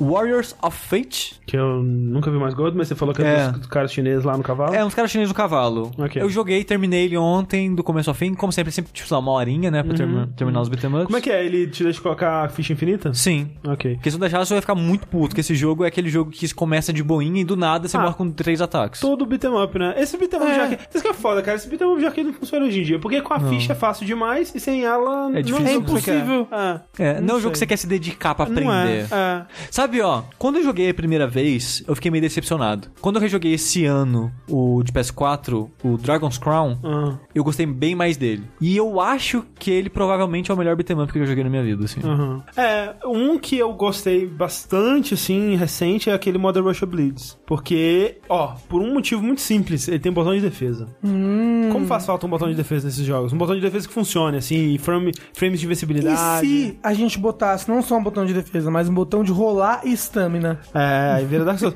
Porque assim, o, o, o ruim desses jogos é que quando chega muito inimigo, você não tem ferramenta suficiente pra fazer. Tem o Desperation Move, mas né? É, mas né, você tá trocando vida ali e é uma coisa muito caótica, assim. Você tem que aprender muito o jogo. Tipo, é aquela coisa. Tem pessoa que faz speedrun sem, né, perder nenhuma vida e tal. A gente viu ao vivo, né? O, Sim. o cara jogando o O Dungeon Dragon. Dungeons and Dragons, o Mistara lá e tal, Sim. mas é foda. É foda. E tipo, mentira. O melhor beat'em up que eu já joguei é o Scott Pilgrim. O jogo é bom, bem bom. É aquele que é impossível de jogar hoje em dia? Não tem como comprar mais. Mas quem tem na conta tem. World of Fate, não é muito bom. Né, não conheço. Aí, os outros dois eu também não conheço. Que é o Armored Warriors. Não sei, não de nunca vi mais 94. gordo. Uhum. E Battle Circuit, de 97. Hum, não conheço também. Não conheço. E essa coletânea, tipo, bons aí. Mas é que tem vários que não conhece, né? Às vezes é, uma, talvez às vezes é uma hidden é gem. exato. É. Mas é, é triste, porque quando você fala assim, coletâneas de beat'em ups da Capcom, porra, o primeiro que vem na minha cabeça é Cadillac dos Dinossauros. Hum. Depois, sei lá, Final Fight, depois É. talvez o Capitão Comando, com certeza o Alien vs Predador. É porque não pode usar Exato, Cadillac é dinossauros. É. Mas é. Eu gosto bastante do King of Dragons, do Capitão Comando e do Knights of the Round. Final Fight eu acho ok. Eu não odeio ele que nem o André. Os outros, tipo, o Warrior of Fate eu joguei não gostei, o Armored Warriors e o Battle Crusader eu não joguei. É só triste que esse jogo não tem platina. Olha, é um absurdo. Absurdo. Um absurdo. Cadê platina, Capcom? No do Mega Man X tem platina. Por que, que aqui não tem platina? É, Que tem é Mega duas platina. Man. No Mega Man normal não tem platina. Por que no X teve? Por quê? Que porra é essa? Tá errado. Tá tudo Por errado. isso que tem que jogar o quê? Tudo no Switch que não tem troféu. é. E assim, esse jogo tem pra Switch, né? O, o, Beat'em- o Beat'em Up aí. Ele vai ter pro PC também, mas foi adiado. Sim. E assim, se você gosta de beat'em up e quer conhecer mais de alguns que você não conhece, eu, eu acho que é um, é um pacote ok, sabe? Uhum. Tipo, é a versão de arcade, o que muitos vão dizer que é a melhor versão dos jogos. Você tem bastante escolha de dificuldade, que eu achei curioso, que você não escolhe só a dificuldade, tipo, de 1 a 9 estrelas, você escolhe a, a, a- o quanto fica mais difícil ao longo do jogo também. Caramba. Que isso era coisa que o, o dono do boteco, ele tinha lá, né, no, no Sim. Switch. É tipo, ah, pode começar fácil pra caralho, mas vai subir muito entre cada fase, sabe? Que tipo, se, as- Caramba, se as crianças estão gastando pouca ficha, deixa mais difícil essa porra. É. Caramba, é uma- a- videogame é uma indústria mesmo. É, claro. Tô Não, por- decepcionado. Não, é, o maior problema do beat'em up, o gênero eu acho que tem potencial e é divertido. O problema é que ele é feito pra comer moeda. Aí acaba sendo Especialmente esses, É, frustrante. especialmente esses que estão vindo direto do arcade. Por isso que eu falo, o Final Fight, até a versão de Super Nintendo dele é melhor, sabe? Eu, Pra mim, assim, porque Sim. essa versão do arcade do Final Fight não me desce, cara. Eu acho ela muito. Mas é só- é só você botar pra começar mais ou menos uma dificuldade média e subir pouquinho. Tem como começar mais ou menos e terminar fácil? Colocar tudo no mínimo. É, pronto. Mas eu não acho ruim, porque esse jogo, tipo, igual, sei lá, Musou hoje em dia, meio que um herdeiro, né, do gênero, Aham. ele acaba sendo isso, né? Tipo, ele não é difícil, a não ser que você jogue na dificuldade máxima e faça os desafios, né? É muito uma parada de você relaxar e passar um tempo. É, mas o problema pra mim no, no beat'em up é que chega um ponto, que nem você falou do King of Dragons, acho que foi... falou? of Fate. Wars of Fate aí que você falou. Que é o dos chineses no cavalo? Eu Sim. falar. Que chega um ponto que, especialmente quando você tá jogando esse contexto de ficha infinita, que você desliga o cérebro, você só tá apertando lá e você tá morrendo e você, tipo, chega um ponto que você não tá se importando mais em jogar bem ou, ou Sim. tentar, sabe? Sei lá, é estranho. É tipo Musou. Por isso Não, que era o mas- chinês no cavalo, virou Musou. Mas o Musou, ele não é difícil assim, ele, né? Você consegue jogar de boa. Foi que nem aquela vez que a gente jogou Metal Slug. Mas eu gostava tanto. Eu, eu gostava muito também. Eu também, eu também. Mas assim. Mas não é funciona só- hoje em dia nesse contexto de ficha Bota infinita. ficha infinita. Então, mas aí não é ruim, é Ou então ruim. bota 10 fichas, pronto. Você não pode gastar mais que 10. Cinco? É, Que 20. É. O, Eu o sou X- ruim. O Metal Slug X eu joguei tanto no PS1 que eu quase terminava o jogo. Quase assim, né? O jogo tem seis fases, eu chegava na terceira ou quarta fase, sem perder nenhum continue. Porque ele tinha aquele modo meio que de subir rank patente no, no exército. Ele tem vários desafios e uma das maneiras é fazer meio que um modo survival, né? De você terminar o jogo. Então, ó, pra esses jogos ficarem bons pra vocês, tem que botar troféu. e aí o troféu é não gastar ficha, Ah, ou gastar no máximo Não, 10 fichas. Aí, mas- E aí pronto. Não, porque a mecânica é meio frustrante. Porque a mecânica ela não te dá defesa por quê? Porque você não pode ficar enrolando ali no arcade, sabe? Então ele tem vários pequenos detalhes assim que é meio pra te fuder, sabe? E quando você vai chegando pro final do jogo onde fica difícil, isso acaba ficando frustrante demais. Mas né, é isso daí. É, é- Beat'em Up Bundle. sim, eu acho que é a pior coletânea da Capcom até Da agora. sua vida. Você recomenda Beat'em Up Bundles, Chico? Pra- só pra quem gosta muito mesmo do gênero. E pra quem tem um Switch. É, eu tô jogando PS4, tá de boa. Falando em joguinhos antigos que fazem nostalgia para uns e não para outros, recentemente lançou o serviço online da Nintendo, que é um pouco polêmico, né? Porque ele oferece pouco em relação aos serviços online das concorrentes, Mas cobra menos também. mas ele cobra bem, bem menos, né? ah, mas Fortnite pode Fortnite pode o quê? jogar sem pagar. Serviço online.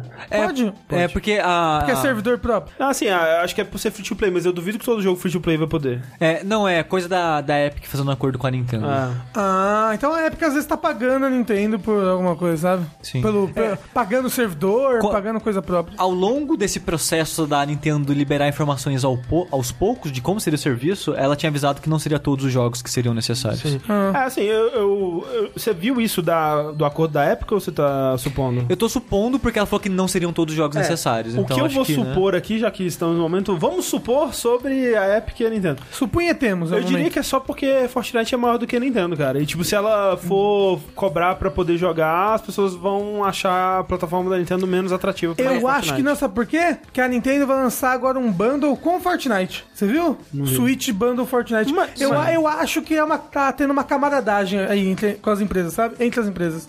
É, eu não sei, cara. E tipo, Porque, porque se fosse isso, a Nintendo deixaria os jogos dela de graça também, ou não? Não, Que é o não, jogo dela. não, seria o contrário. Já, se a Capcom, se a Nintendo quer aproveitar do sucesso do Fortnite, aí que ia cobrar pra jogar o Fortnite. Ah, mas aqui ele tá disponível em muitas outras plataformas, né? Não, mas que também tem que pagar. sim, no Pra jogar PS4. multiplayer. Não, mas ce- celular não precisa. Sim, celular não, mas os, os outros Os consoles outros precisam. consoles precisam. Menos o PC, Menos o PC. que não é um console. Eu, eu acho que é a Nintendo falando, ó, vamos abrir essa sessão aqui porque esse jogo é muito grande. Eu, eu acho que é a Epic, a Epic Eu acho, lá. que, eu, eu acho que é acordo. É, porque a Nintendo tá cagando. É, a Nintendo não é muito inteligente, a bichinha. Mas então, lançou o serviço online da Nintendo e com ele, deixando as controvérsias de lado, lançou uma outra controvérsia, né, na verdade, que é o Nintendo Switch Online. É, é, esse é o serviço, né? Aí tem o Nintendo Entertainment System Online. Isso, lançou junto com o Nintendo Switch Online o Nintendo O NES Online. Entertainment System Online. NES, NES Online. O Isso. NES Online. Ou o Family Computer Online também, se você mora no Japão. O Netflix da Nintendo para jogos. É, porque o pessoal chorou e obrigado a Nintendo por ter ouvido pelo menos dessa vez. Porque o plano inicial, quando eles anunciaram, né, junto com o Switch, era todo mês vai ter, tipo, uns 4, 5 jogos aqui De Nintendinho, de Nintendinho. pelo menos por enquanto. Acabou o mês, se fudeu. É outro jogo, a vida segue. Todo mundo, Nintendo, tá maluco, filho da puta? É. Já paguei pro esse jogo 15 vezes, você tá fazendo essa putaria comigo? E- A Nintendo, beleza. Aí agora é um pacote que inicialmente são 20 jogos. Você tem Isso. acesso enquanto você estiver pagando pelo serviço online mensal. Ex- Exato. Isso. E todo mês eles vão acrescentar uns 4 jogos. Isso, Talvez- 4, 6 jogos. É, é meio que um serviço. Eu, eu assinei porque eu queria esse serviço dos jogos de Nintendinho. Porque não é igual Plus, que você tem que ir lá apertar um botão. Aham, ah, esse jogo tá na minha conta, até taranã. Não, é um serviço. O serviço que tá crescendo todo mês. Então, é tipo um Netflix. Tipo Netflix. Tipo, tem, tem uma lista de filmes, barra, É. esses jogos, você clica, você começou a jogar em 0,2 milésimos de segundo. É, porque é tipo 100 KB cada jogo, né? Menos. De, de NES. é. Me parece interessante, sabe? Tipo, o Nintendinho é um console que eu joguei bem pouco. Os que eu joguei foi tipo, ah, vou jogar Zelda pro Dash. Eu vou jogar alguma coisa específica pra saber como é que é, tipo Ninja Gaiden. Aham, aham. Mas eu joguei, é um console que eu joguei pouco. Tipo, eu nunca joguei muito Castlevania é, clássico, Ninja Gaiden 2, 3. Então, Metroid original eu nunca joguei. Então É. eu tô ansioso para o momento que esses jogos aparecerem. sabe? É, alguns, como a Nintendo deve estar tendo que correr atrás aí, né, das, das outras empresas, das third parties, capaz que não tenha. Tipo, Castlevania, talvez a Konami não deixe. É, Mega Man, nunca que vai ter, porque a, a Capcom tá lançando o collection dele Sim. aí já. É, eu, eu vou dizer, talvez demore, sabe? É. Quando o Collection já tiver lá mais meio esquecido assim, É, ah, daqui então uns deixa. dois anos. É, porque assim, os da Nintendo pelo menos estão tão garantidos, né? Já veio com bastante. Tem Donkey Kong, tem Mario Bros, tem Super Mario Bros, tem Super Mario Bros 3. E você tem que pensar também que, às vezes, isso nem sempre é tão assim, ah, tem a coletânea da Capcom, então não vai ter os jogos da coletânea da Capcom. Nem sempre, porque, por exemplo, no Super Nintendo Classic lá, tinha Mega Man X, por exemplo. Dá pra né, Negociar negociar coisas, esse tipo de coisa. Eu acredito que, que é possível, assim. Só que, é, especialmente, eu torço pra que seja possível, porque o NES, ele tem muitos jogos clássicos da Nintendo, mas sem as third parties, não tem a experiência completa do NES ali, Sim, cara. também acho, né? É. Tem third parties maravilhosos aí que são importantíssimos pro console. Sim. E assim, vamos ser sinceros, NES hoje em dia é meio bosta. Muitos jogos são difíceis jogos, de voltar. A maioria dos jogos é difícil. É, o- o- eu, eu joguei acho que uns 10 joguinhos hoje, assim, rapidinho, e ainda tem uns bem gostosos, assim, tipo... Mas você pretende voltar pra eles? Não, Eu pretendo jogar, tipo, mas tipo assim, eu joguei o Donkey Kong e passei da primeira e da segunda fase. E aí? Aí eu falei, é, é isso, né? Ah. Agora eu jogo de dois ou de vez em quando eu pego pra jogar. Tipo, eu jogava muito emulador de Nintendinho enquanto eu ouvia podcast. Mas esse que é o lance, porque isso que é o bom desse serviço, porque ninguém vai chegar lá, não, vou comprar Donkey Kong de NES. Não, velho, você vai jogar uma ou duas fases que nem o Rafa e acabou. Agora, ele estando nesse serviço e esse serviço crescendo e tudo mais, e esses jogos estando disponíveis, aí faz sentido, É, sabe? assim, tem o. Acho que o jogo mais assim que. Não, pra mim, né? O jogo que. Caramba, esse daqui é um jogo mesmo, sabe? O jogo completo que eu vou sentar minha bunda, vou Ah, passar. 8 horas jogando ele, é o Super Mario Bros 3, assim. É, dos que estão disponíveis agora. Porque É. assim, do NES, sabe, eu consigo pensar nos Nos Mega Man, nos Ninja Gaiden, sabe? São jogos, jogos mesmo, que eu acho que ainda hoje eles É. fazem sentido. Porque ele, ele tem muito jogo do comecinho da vida do Nintendinho. Então ele tem soccer, Pois é. sabe? Ele tem, ele Tênis. tem tênis, ele tem vários desses joguinhos. Ice Climber. É, que são muitos jogos, assim, quase que um legado do Atari, sabe? É, não, o legado de arcade, né? Que é, É. uma tela só, e aí, né, aquela coisa É, toda. assim, é gostoso de você jogar uma vez e tudo mais? É, é, eu, eu tava me divertindo jogando, só que ainda bem que é como se fosse um Netflix mesmo. Sim. Botei e joguei ali uns, uns- uma meia horinha, praticamente peguei tudo que o jogo tinha pra me oferecer e tá ótimo. Mas é, mas é importante, sabe? Tipo, ter, sei lá, os jogos da Rare, sabe? O, um- mesmo que seja, sei lá, o Battletoads, ou então o, é, o Wizards and Warriors, os jogos da Square, né? Os Final Fantasy, Dragon Quest, da Enix e tal. É, É, é bem importante, legal. sabe? esse- ter Sim, esses jogos. Então, quatro jogos por mês é pouquinho, porque a biblioteca de Nintendinho é muito grande, é pouco. Mas esses jogos, eles têm um tratamento, aí né, que eles têm o... Eles têm um online, Sim. né, e tá bacana se jogar com os amigos online. Ima- imagina se eles for- forem além, assim. Eu acho que isso não vai acontecer, mas que legal que seria, por exemplo, que nem eles fizeram com o, o Star Fox, algo parecido, né? Que eles pegaram um jogo antigo e trouxeram ele pro, pro mercado, né? Eles poderiam fazer isso com jogos clássicos do NES que nunca saíram por aqui, né? É que- é. que- algo que eles fizeram com o Modern, né? O primeiro Modern que saiu como Modern Modern Zero, Origins, né? Origins, alguma coisa assim. Eles podiam fazer isso com os visual novel da... É Earthbound, né, no caso. É, eles podiam fazer isso com os, os visual novels da época do NES, o, o visual novel lá do, do Yuji Naka, que o Kojima ama. Gostaria de jogar esse jogo. Os. É, o Switch Home lá do Shinji Mikami, sabe? Esse tipo Por de coisa seria legal. enquanto, por enquanto, a biblioteca é idêntica à da, à da japonesa. Só que, olha só, que curiosidade. Você pode entrar na eShop japonesa com uma outra conta e baixar. Ou, ou mudando o país da sua conta, né? É, mas é que se você já tiver é fácil. Você só baixa numa outra conta, porque pra baixar você não precisa estar tá, assinando o plano, só precisa estar assinando o plano pra jogar. Aí você entra na sua outra conta e já joga normal. Uhum. Então, você pode baixar o Family Computer Sim, online. online. Uhum. E aí você pode jogar, por exemplo, a versão japonesa do Super Mario Bros 3, Uhum. que ela é mais difícil. Aham. Você pode jogar o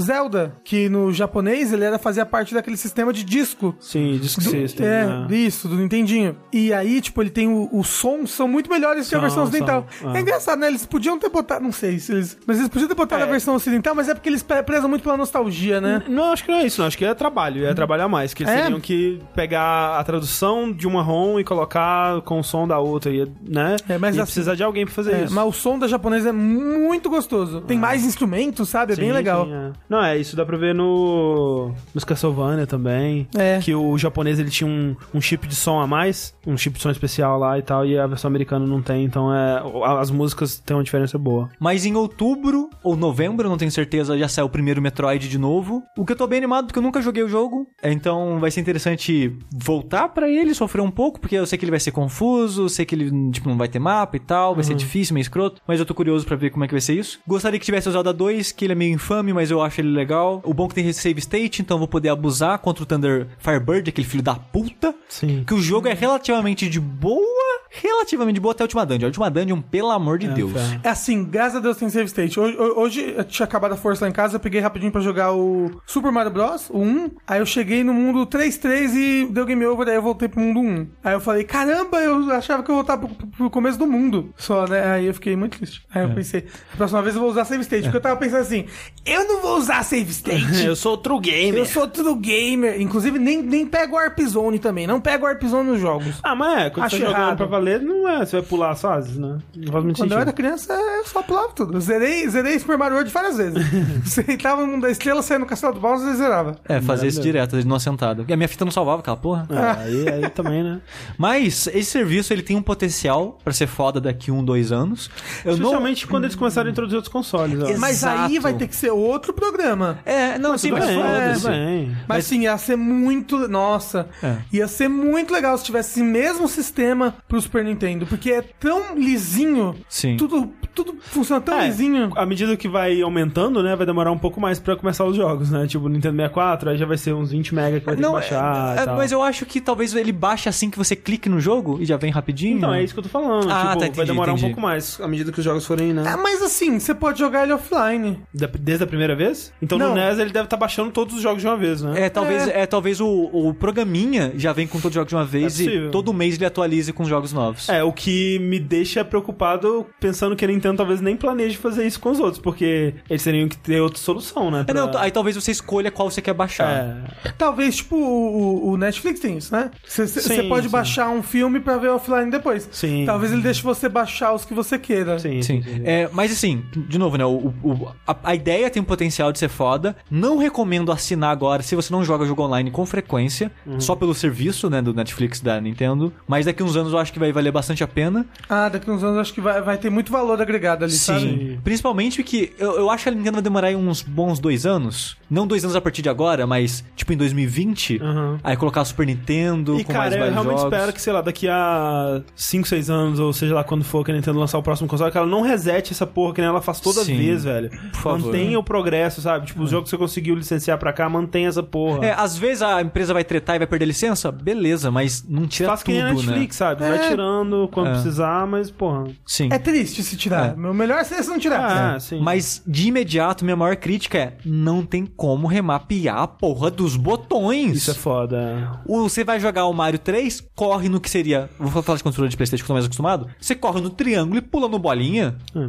Que é simulando o controle do NES, né? Que você corria no B. e É mesmo? Nossa, eu joguei um monte, eu nem, nem percebi. Não, mas o botão de cima não é B e A. O botão de cima é X, porra. Não, mas é isso que eu tô falando. Não, é Aqui, simulando o, a maneira como os botões ficavam no controle. No NES. Se Ah, girar sim. ali, né? Se girar ali. É.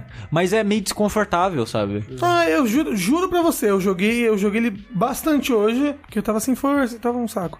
E, e, e eu não percebi que eles tinham mudado os controles, eu só tava jogando só. É. Porque o dedo pra mim fica numa posição confortável, pra É. você correr e pular. É que eu só joguei no modo portátil. Talvez jogando no controle eu não Eu tava reclame jogando no, tanto. Eu tava jogando no, no portátil. Mas assim, pelo menos não é, sei lá, corre no bolinha e pula no quadrado. É. Pula no R. É, É, pelo né? menos isso.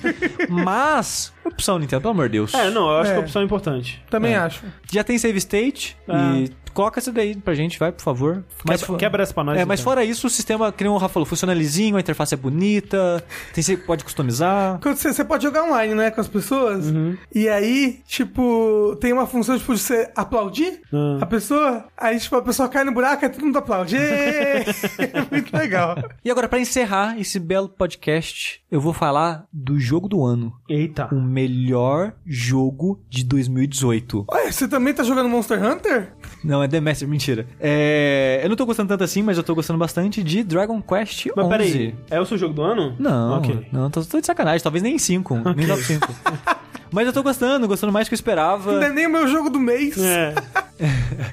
Apesar de eu não ter jogado nenhum jogo da série numerada, eu joguei dois jogos da série que eu achei os dois oks pros tipos de jogos que eles são, que era o Dragon Quest Builders, que se não fosse por tempo, eu teria terminado ele, que eu tinha gostado bastante do que ele é. Ah, eu lembro. E o triste é que eles são, acho que, quatro mundos. Eu levei só 15 horas pra terminar o primeiro. E, e, tipo, quando você passa essa, esse- essa região, né? Você começa do zero de novo. Tem que construir toda a cidade do zero, explorar tudo de novo. E deu uma preguiça. Tinha muita coisa na época pra cobrir e eu abandonei ele. Mas eu tô bem ansioso que vai ser o 2 no final desse ano. Sim. Pelo menos no Japão. Vocês sabem que eu tava louco de vontade de jogar um e eu não joguei porque eu não tinha dinheiro pra comprar na época. É. E agora vai lançar o 2 eu não sei se eu, se eu compro o 2 ou se eu compro um pra jogar Não, primeiro do que o dois, 2. né? Pelo amor de Deus. É. Mas Se- e se se- eu não entender a história? E no Dragon Quest Builders, eu já comecei a ver um pouquinho dessa personalidade, porque como eu não tinha jogado nada, eu não sabia da vibe, nada. E eu comecei a ver, nossa, a trilha sonora é meio estranha, meio antiquada, né? É, nossa, o design dos personagens, dos monstros são bem únicos, né? Digamos assim. são, louco. É, são uma, uma pegada bem antiga, né? Parece um mangá, mangá dos anos 80, né? Que coisa eles mantiver, manterem isso até hoje, os mesmos designs dos É, porque monstros. se você É o mesmo asset, desde o Nintendinho que eles usam. Se você compara com Final Fantasy, né, o jeito que Final Fantasy foi mudando ao longo do- da época, porque são duas séries de RPG que começaram quase juntas ali, e, né, eles foram por caminhos que no começo eram parecidos e aí depois se distanciaram bastante, né? Hoje em Sim. dia, Final Fantasy não lembra quase nada o que, que ele era no passado, enquanto que Dragon Quest, ele ainda é, é muito clássico nesse sentido, Sim, né? é, enquanto eu jogava ele, eu tava pensando muito em tradição japonesa de modo geral. Que, tipo, o que eu tenho- que eu tenho mais contato, né, é a culinária japonesa, por exemplo. Que tem, tipo, a tradição de esse prato faz assim, o corte da parada é assim, o molho faz. E é, Come assim. é, e é, você vai pegar o sushi com esses dedos e vai colocar na boca. Tem muito dessa tradição dos rituais, né? Que é muito levado a sério isso. E acho que isso é uma das características muito forte da cultura japonesa de modo geral, sabe? Tipo, restaurantes japoneses e tal, eles meio que funcionam nisso, na, na tradição. Você tá meio que comendo uma parada que é produzida assim há séculos, sabe? Ou coisa assim. É, e essa pessoa, ela treinou essa mesma técnica por décadas. E eu sinto que o Dragon Quest é isso, sabe? Ele é uma parada que eles desenvolveram lá em 86 e foram trabalhando em cima da mesma base, mas sem transformar ela por completo Exato, exato. até hoje, sabe? Então eles, tão, eles pegam essa vibe original, tipo, ó, a gente não vai mudar o que a gente é, a gente não vai mudar a essência. Às vezes eles põem um cream cheese em cima, põe, mas É. a base é a mesma. É maionese. Exato. É. Lá eles não gostam de botar cream cheese nas É. coisas. E eu acho que o Dragon Quest como jogo é o que mais representa isso nessa mídia, de, da, da tradição japonesa, sabe? Uhum. É, e eu acho fascinante observar isso e ver como isso ainda funciona. Eles ainda executam muito bem na simplicidade que eles decidiram seguir, sabe? Porque os jogos, eles são de RPGs bem clássicos, que são bem lentos, com combate bem simples. Tipo assim, ele é simples e complexo ao mesmo tempo. Todo jogo eu acho que tem um pouquinho disso. Ele... Camadas e camadas, né? Ele, ele é ao mesmo tempo que é um jogo fácil, com combate simples, com mecânicas fáceis de entender. O Pep Power, que é tipo um, um especial, o jogo não te explica com- por completo. Ele É. te fala mais um pouquinho assim, mas você tem que aprender. Porque assim, no Final Fantasy VII tem o Limit Break, que é uma barrinha que vai enchendo. Quando ela enche, o seu próximo ataque é um especial. Você não tem escolha. Não, não, você tem. No Limit Break, não. Você pode usar magia, Você mas o magia. botão de ataque Isso, vira é, limite. é isso, Esse especial do Dragon Quest XI, que é novo do 11, ele é mais ou menos aquilo, mas só que você não enxerga a barra. Então você não sabe exatamente o que enche ela e quando ela vai estar cheia. Quando o seu personagem ativou esse modo, esse super, que em japonês é o The Zone, É, quando o personagem entrou na zona, In the zone. É. É. Tipo. É, Kuroko no Basket. Exato. O seu personagem começa a brilhar azul e dependendo do personagem, ele vai ter bônus em algum atributo. Ah, o guerreiro vai ter mais força, o mago vai ter mais magia e por aí vai. E um personagem mais forte por si só não faz muito. Mas se tiver dois, três ou quatro personagens da sua equipe também com o especial ativado, você consegue fazer um ataque combinado tipo Chrono Trigger. Uhum. Esses ataques não é tipo, ah, é uma magia mega forte que vai acertar um ou mais inimigos. Não. É toda uma gama de potenciais. Tipo, vai ser buffs específicos no grupo, vai ser debuffs específicos nos inimigos, vai ser um ataque que vai funcionar assim. Então ele tem muito dessa estratégia, tipo, qual que eu faço agora? E, o, e esse especial, seu personagem, você não sabe quantos turnos ele vai ficar nisso. E tem muita especulação também em como deixar os personagens entrar, entrar no The Zone, É assim, né? é. Tipo, ah, é apanhando, é atacando, é usando magia de cura. Os personagens, será que entre eles, eles avançam nessa barra invisível em velocidades diferentes, com ações diferentes? Possivelmente. É, em breve, se já não tiver acontecido, as pessoas vão conseguir criar guias pra isso Sim. e tal, como já existem pros outros jogos da série, pra mecânicas parecidas, né? Mecânicas Exato. com funcionamentos obscuros parecidos. E o que eu tô dizendo é, tipo, é simples, você não precisa dominar isso, definitivamente não precisa, mas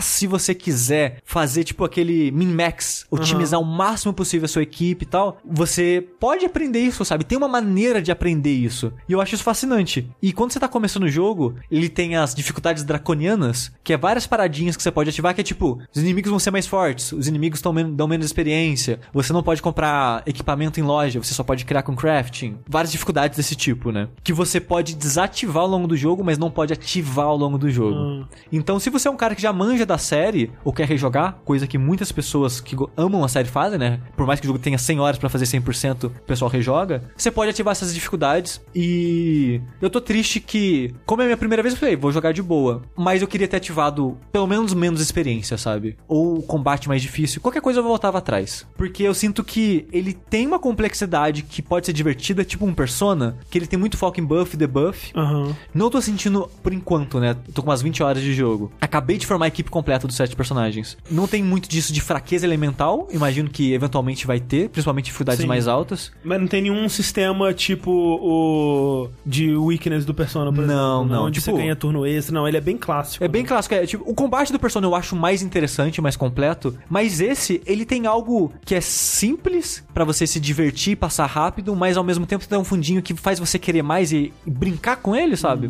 Achar os limites dele. E eu acho fascinante como eles conseguiram achar esse balanço. E outro balanço que, eu- que eles acharam, que pra mim eu, eu gosto, tipo, no começo eu achei estranho, mas agora eu gosto, são as lutas do jogo. Que é basicamente todas opcionais. É. Quase todas as lutas do jogo são opcionais. Eu joguei bem menos que o Sushi, eu ainda tô só com o meu protagonista, né? Desde aquela, daquela live do Kingdom Hearts onde a gente conversou um pouco sobre ele, eu não joguei mais. A maior crítica que eu tenho pro jogo, e uma que eu já consigo identificar como uma crítica, porque eu imagino que nesse aspecto ele não vai mudar, porque, por exemplo, o combate eu tô achando bem sem graça por enquanto, e eu tô meio que jogando ele no modo automático, né? Porque você tem um botão pra jogar no modo automático, aí você Sim. meio que escolhe uma IA pro que, que seus personagens vão fazer e tal. Mas eu tenho certeza que ele vai ficar mais complexo, mais interessante à medida que mais personagens forem entrando e mais coisas forem sendo introduzidas e tal. Então eu não critico isso. Mas essa coisa do combate ser opcional, que isso significa que você tá andando pelo mundo, tem mobzinhas, né, que são representadas por um, um inimigo, né? Por exemplo, tem um, um slime andando ali. Se você chegar perto do slime e bater nele, ou ele bater em você, começa uma batalha, e aí às vezes tem três slimes, ou dois slimes e um. Uma árvorezinha. Uma árvore, um cacto, sei lá. Às vezes tem tipo três mobzinhas, né? Você tem que ir ativamente nelas pra lutar contra elas. Elas não vão vir atrás de você, que nem no Chrono Trigger, por exemplo. É, Que- eles até vão, mas. É, é muito a- lento. É, a maioria, tem alguns que são rápidos, mas a maioria é mais lento que o seu personagem andando. É. Então é muito fácil evitar eles. Isso. E aí o meu problema maior com isso é que assim, porque a minha filosofia nesse tipo de jogo é eu vou enfrentar todos os inimigos que o jogo jogar pra cima de mim. Sim. Dessa forma, eu sei que se o jogo for bom, ao contrário de Kingdom Hearts, por exemplo, eu vou estar no level adequado pra qualquer desafio que o jogo me, me jogar, né? Eu, vou, eu não O vou tá- principal, pelo menos. É, o principal. Eu não vou estar nem tão forte que a luta vai se tornar fácil, nem tão fraco que eu vou ter que grindar. Eu vou estar no nível que o game designer decidiu, que o game designer escolheu. E no Dragon Quest eu não tenho sentido isso, porque você tem que escolher quais lutas você vai enfrentar, e não é, por exemplo, tipo, ah, eu tô numa área, tem três slimes e dois corvos. Eu fui lá e derrotei as três mobs de slime, derrotei os dois mobs de corvos. E aí acabou. Não, porque eles voltam. Tipo, Sim. se você dá uma distanciada e olha pra trás, eles estão lá de novo. Então, não dá nem pra você dizer, ah, eu limpei essa área e agora eu sei que era isso que o game designer queria. E eu fico muito nervoso porque eu não sei, eu não quero estar forte demais, eu não quero estar fraco demais. Eu não sei, cara, eu fico. eu- Você tem que relaxar. Tem que let it go. É. Esse jogo é muito sobre isso, sabe? É muito. Cara, não se preocupa, velho. Só vai. Só vai. Mas e se ficar fácil demais? Você tem que se esforçar pra ficar fácil demais. E, e, assim, provavelmente vai ser porque ele é um jogo fácil, sabe? Aham. É, eu não quero isso. Eu quero. Eu quero... Mas ele é um jogo fácil. Mas é isso. Ah, então eu vou- não vou lutar contra ninguém. Ah, é, Ou- ou é não, uma opção mas- sua. É, mas eu acho isso de boa, sabe? Eu acho que você pode se divertir fazendo isso, sabe? Aham. Mas não faz É. não. Ok. Ou, ou o que você pode fazer, como você tá no comecinho, começa com inimigos mais fortes ou com menos experiência. Porque a maneira que esse menos experiência funciona é assim: inimigos com level abaixo do seu dão pouco ou nenhuma. Aham. Então você meio que não faz um grinding sem querer, sabe? Aham. Nisso. E você pula os diálogos do jogo e volta pro ponto que você tava, já que você não jogou tanto assim. Mas essa parada, no começo eu também achei estranho. Eu tava assim, ok, eu vi lá o review do Tim Rogers e ele fala que o melhor Dragon Quest é o Dragon Quest é, Underleveled. Vou confiar nele e não vou me preocupar com isso. Só vou seguir minha vida. Aí o que eu fazia? Tô andando evitando os inimigos aqui, blá, eu, ah, poxa, andei bastante, conversei bastante, ah, eu agora quero lutar. Enfrentei uns 5, 6 mobs de inimigo, é, tô de boa de lutar, vou voltar pra história. E voltava, sabe? Então, tipo, eu criava o meu próprio pacing e eu acho isso muito bom quando você abraça isso, porque eu sinto que vai ser muito frustrante quando eu voltar pra um RPG antigo, agora que eu acostumei com esse. Tipo, ah, eu quero jogar Dragon Quest V agora. E é luta aleatória. Ah, é. Eu vou, eu vou me sentir, tipo, caralho, só queria chegar na cidade, sabe? Sim. E nesse não, eu quero chegar na cidade. Você chega. Eu vou chegar na cidade, sabe? Ah. Então, essa liberdade dele, ele reconhecer que não é tão vital assim lutar os inimigos e se eu quiser eu posso, eu acho maravilhoso. É, eu acho que então é, eu acho que seja esse o lance. Tipo, se eu der. Se eu jogar mais do jogo e eu perceber que, não, cara, tá tudo bem. É. Tipo, só joga e tá tudo bem. Então você só tem que relaxar. É, É. basicamente. Mas aí, É, não, eu tô falando da vida mesmo. Ok. André, só relaxa. Tá bom, vou vou fazer isso. Mas, voltando à minha personalidade compulsiva, o jogo ele tem um sistema de crafting, que você pode criar as armas, né? Se você achar as receitas pra elas. E você consegue esses materiais explorando o mundo, né? Em, em pontinhos brilhando, né? No mundo. Ou matando inimigos. Uhum. E eu quero fazer todas armas. Óbvio. Não é, não é difícil, não é muito difícil assim. Porque a arma é tipo, sei lá, dois pedaços de prata e um de bronze. Não é difícil fazer isso. E você não acha tantas armas assim pra fazer. O meu o negócio, a minha neura, que é neura, isso é problema meu. Ouviu, gente? É problema do sushi. É. Precisa de Não, ajuda não adianta discutir. Às vezes eu encontrei um inimigo novo, eu, eu sei que esse puto tem o material, eu nem preciso dele, mas eu quero pra quando eu precisar, sabe? Sim. Então eu fico tipo, ah, vou matar um pouquinho dele aqui. Ou, ah, vou tentar roubar com, com o ladrão. E cara, o ladrão desse jogo, acho que é a, a função roubar mais fraca de todos os RPGs que eu já vi na minha vida. É porque ele é bonzinho. Demora muito, a porcentagem é baixíssima pra bizarro. você roubar. Ah. Mas o legal é que o especial, né, do protagonista com o ladrão, eles podem agir junto pra dar tipo um ataque combinado, onde o protagonista vai tipo atacar pra destruir o monstro e o ladrão vai lá e rouba ele. Que todos, todos esses ataques especiais, né, tem uma animaçãozinha que são É, divertidinhas, legal, engraçadas aham. e tal. E sempre que você rouba com essa habilidade especial, você pega o item raro do inimigo. Que todos os inimigos do jogo têm um item normal e um raro. Então dá pra você conseguir muito acessório assim. Porque você você matou inimigo uma vez, o inimigo já aparece na lista de inimigos do jogo, que é bem de boa, que sempre tem uma lista de inimigos dessa área que você tá. Então é fácil rastrear isso. E você vê, ah, matei esse inimigo, vamos ver o que ele tem? Opa, tem um acessório aqui que eu não conheço ainda. Tô com o especial dos dois, bora lá roubar esse cara. Ele te mostra qual é o item que o inimigo tem? Não, só mostra o nome, mas você meio que reconhece se é acessório Ah, ou arma, ok, sabe? ok. Tipo, sei lá, tiara. Você, ok, é uma tiara, sabe? Então, eu sinto que eu, eu estraguei pra mim um pouco o jogo, porque ele tava um jogo muito gostoso de passar um tempo lá e de, me- andar por ele, ver um pouquinho da história e tal. E eu sinto que eu estraguei um pouquinho disso, porque eu coloquei essa pressão em mim de completar uma lista. Aham, aham. E eu tô tentando me desvincular dela agora. Eu tô conseguindo sair um pouco disso. Na última área, eu quase não enfrentei nenhum monstro. Só enfrentava um pra, tipo, vou enfrentar um de cada, né? Pra conhecer os monstros do jogo. Porque eu adoro o design dos monstros desse jogo. Essa é a minha coisa favorita do jogo, cara. É, É. é assim, o jogo, é- é- ele tem um, um histórico curioso, né? Que ele primeiro saiu pra 3DS, Não, eu acho que saiu junto. Junto? É, foi. É. a versão de 3DS e a versão de PS4 no Japão, né? É. E aí essa versão agora é, americana, eles deram uma polida a mais no jogo, né? Ele tá mais bonito, tá performance melhor e tal, eles mudaram alguns detalhes aqui e ali. Agora tem botão de correr. Botão de correr, ele tem dublagem, que no Japonês não japonês não tem nenhuma voz, né? Mantendo mais esse espírito clássico ainda, que aí eu acho que pro ocidente seria clássico até demais. Isso. É, E assim, é a melhor adaptação do estilo do Toriyama para 3D que eu já vi, que não é só cel shade, né? Que não tá só tentando emular um anime. Porque ele não é cel shade, né? Ele é, tipo, a a roupinha do cara, ela tem texturinha de tecido e tal. Só que é aquele estilo do Toriyama. E é muito bonito, cara. Eu gosto muito da, da, da, da parte visual do jogo. Mas, velho, os monstros, cara, são muito legais, É, velho. E não é só, tipo, a cara deles, é as animações. É. Eles têm. Todos os monstros têm muita personalidade. Você não tem dó de bater nos monstros? Às vezes tem uns que Às dá. vezes eu tenho. E é tipo, é muito legal porque tem um atributo no jogo que é Charm. E às vezes o monstro, se você tiver um personagem com muito Charm, ele não quer atacar, ele fica um turno sem atacar, sabe? Ah. Aí às vezes tem um monstro que é tipo um, um polvinho, uma lulazinha, sei lá. Aí quando ele não vai atacar, ele pega, tipo, sei lá, um tentáculo, suja de tinta e fica rabis- pintando no chão, desenhando, sabe? Meu Deus! Então, tipo, não é todo inimigo que tem uma animaçãozinha fofinha assim, mas muitos têm uma animação específica pra isso. Todo inimigo tem uma animação pra o status de dormir, sabe? Sim. Todos os monstros têm muita E é personalidade, tudo cara. Animado você vai lá assim- e mata todos eles. Isso. É. E aí tem. Não, e aí ah, tem umas animações de morte muito horríveis, coitado dos bichos. É, mas sim, você mostra. Você joga Monster Hunter, né? Então. É, até aí você não pode criticar ninguém. Não, é o que eu ia falar, que vocês não tão- Vocês criticam eu jogar Monster Hunter porque eu mato os monstrinhos pra fazer casacos maravilhosos. Pelo Diga-se menos. de passagem. Pelo menos os bichos do, do Dragon Quest não saem correndo mancando. Porque você não deu nem chance pra ele correndo mancando. Melhor. Ele tava lá melhor. desenhando bonitinho na areia, escrevendo o nome dele pra mãe dele ver depois. Mamãe, eu te amo. Tava escrevendo. Você Morreu. foi lá e ma- matou a, o Lulinha. Aí depois vai lá e mata a mãe também. Lula são, livre. Mas são, mas são muito bonitinhos os bichos. Sim, eu, eu adoro eles, cara. E é aquela coisa, é aquele design do Toriyama, sabe? Então tem tipo, como que o Toriyama desenharia um sapo? Ah, porra, esse sapo aqui é um sapo do Toriyama, né? Obviamente. Tipo, É o um- sapo com cabelo rosa. Não, Isso. com o cabelo laranja. Não, amarelo, cacete daltonismo é. no inferno. Eu não sei qual que tipo, se ele teve envolvimento diretamente com esse jogo. Eu acho que eles fazem. Ele faz o character design Ele tá vivo ainda? Tá, tá. e o estúdio dele faz o resto. Ah. Mas é o estúdio dele até Porque hoje. Deve ter, deve ter um, pessoas que sabem imitar o estilo do Toriyama, o estúdio, né? Tipo, é, é uma Assim, mas o negócio é que, hum, imagino que não seja todos, mas a maioria é design antigo. Sim, é, não, não, tem não muitos, desde sim. o primeiro jogo, mas da, da É, série, não, né? Slime, aquele Platipunk. Golem. É, exato, tem muito. É, não tem uns personagens, tipo, sei lá, um impzinho, que ele fica dançando, balançando os braços e as pernas pros lados.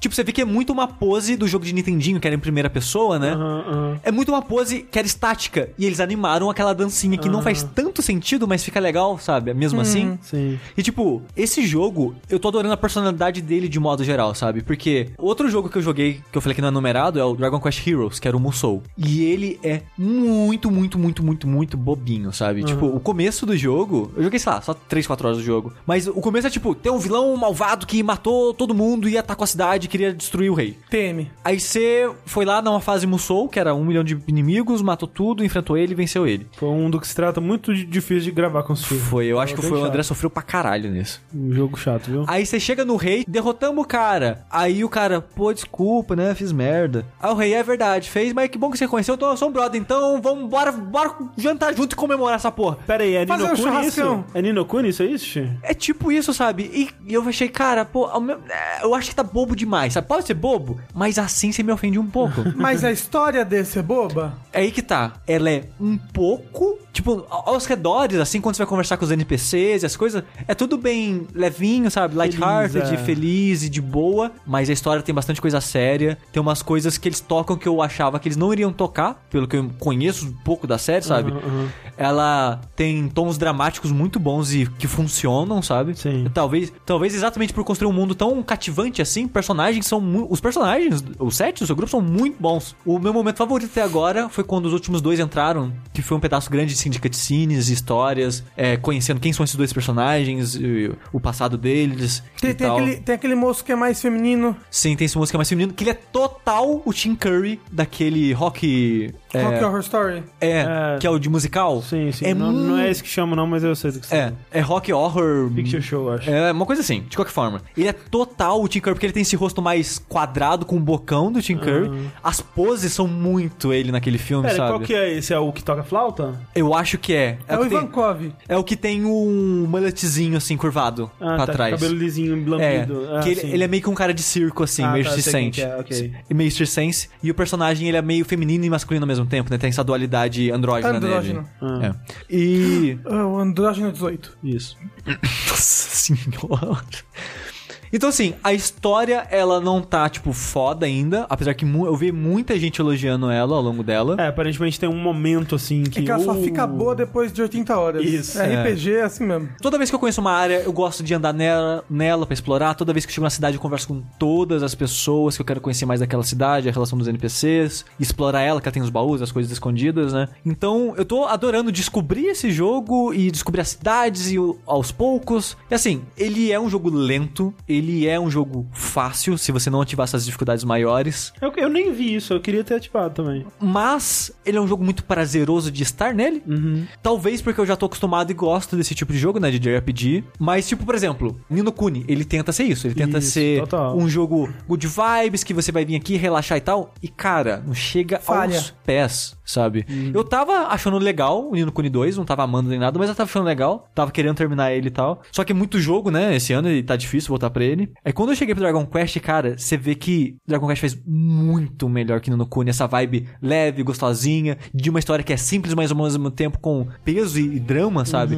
Tipo, o Nino Kuni tem essa parada que eu falei do Dragon Quest Heroes. Sim, sim. O cara é, é um escroto que escraviza. O cara escraviza pessoas. Você derrota ele e o pessoal, não, ele- pô, ele se arrependeu, gente. Não, é, todo não é amigo nosso aí agora. Tá, o nosso tá. Aí o pessoal usa os escravos. Não, não, pô, o cara ele viu que era sacanagem. Ah, Vamos. os escravos né? realmente. Não, a gente tava sendo escravizado, mas porra, ele se arrependeu. O que Tudo mais bem, que a gente pode fazer? Tudo bem que eu nasci aqui escravo, tô, É. tenho É. 88 anos, tomando chibatada nas costas, mas acho que tá tudo bem. Tá É, tudo e certo. tipo, de novo, pode ser bobo, mas não me ofende, sabe?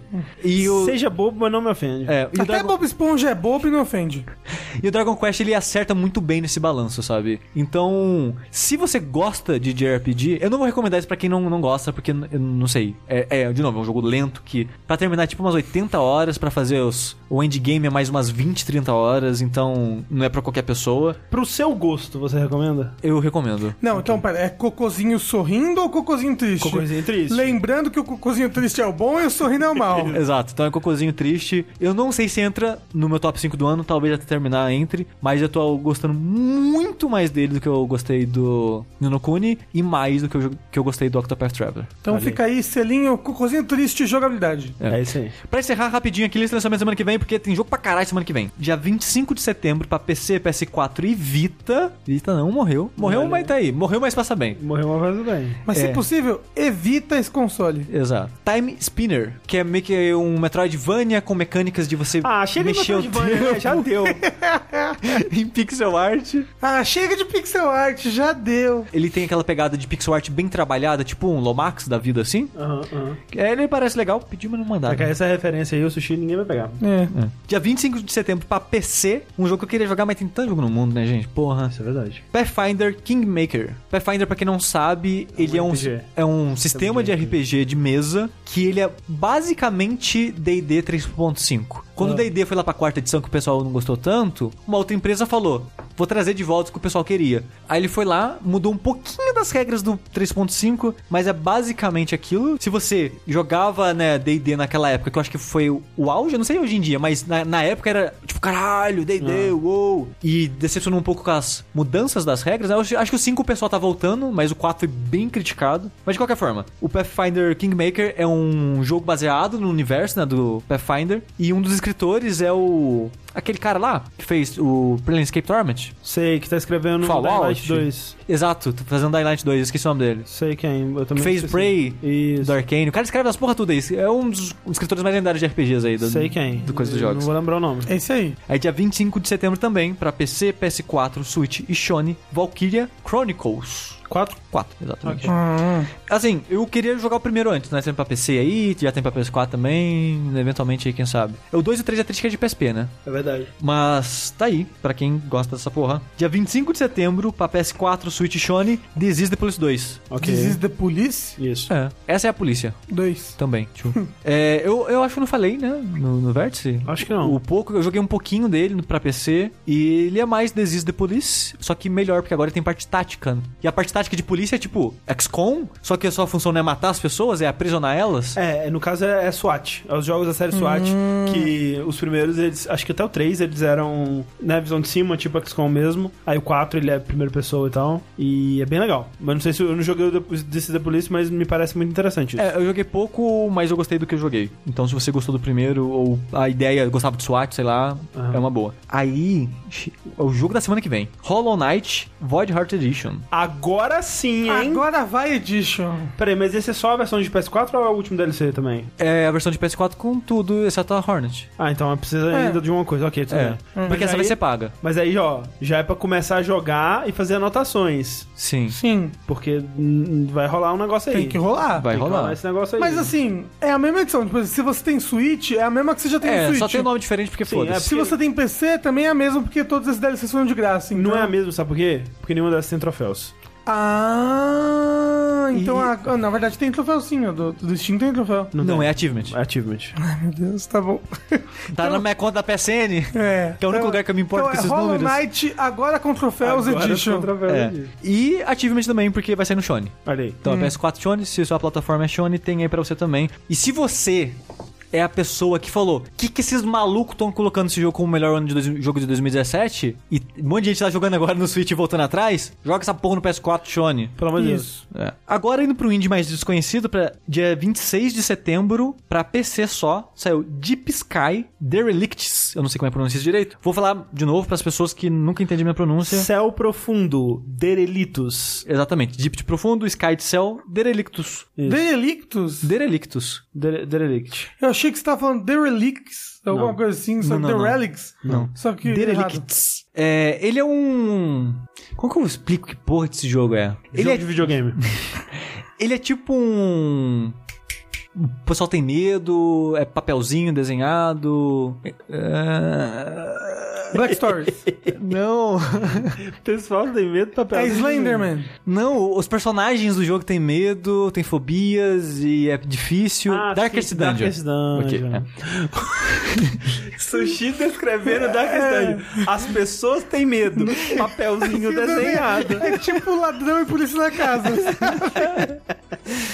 É.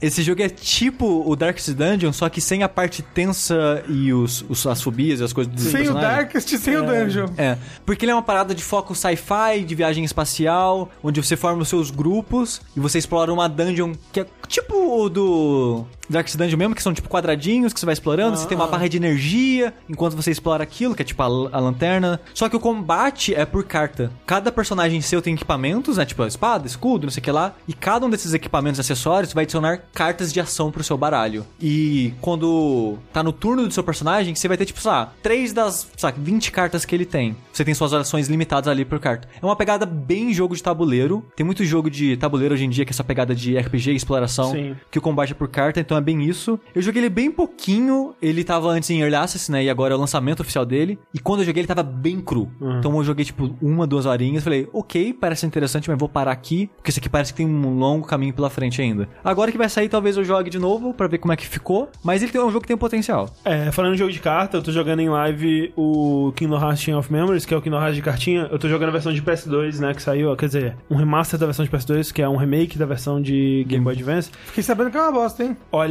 assim, é o famoso nada é tão ruim que não possa piorar, né?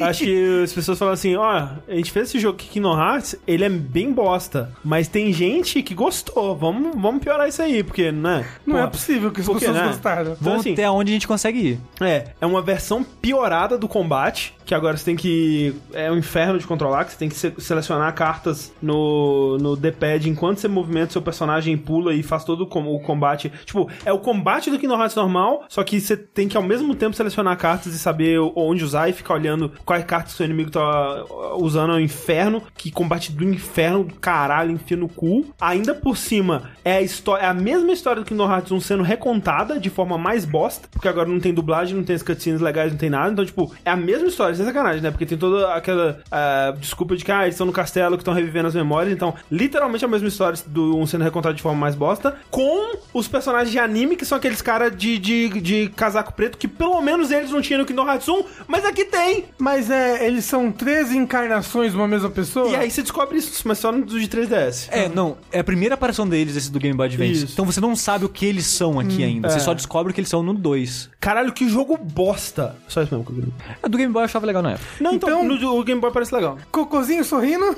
Cocôzinho, cara, sorrindo muito, velho.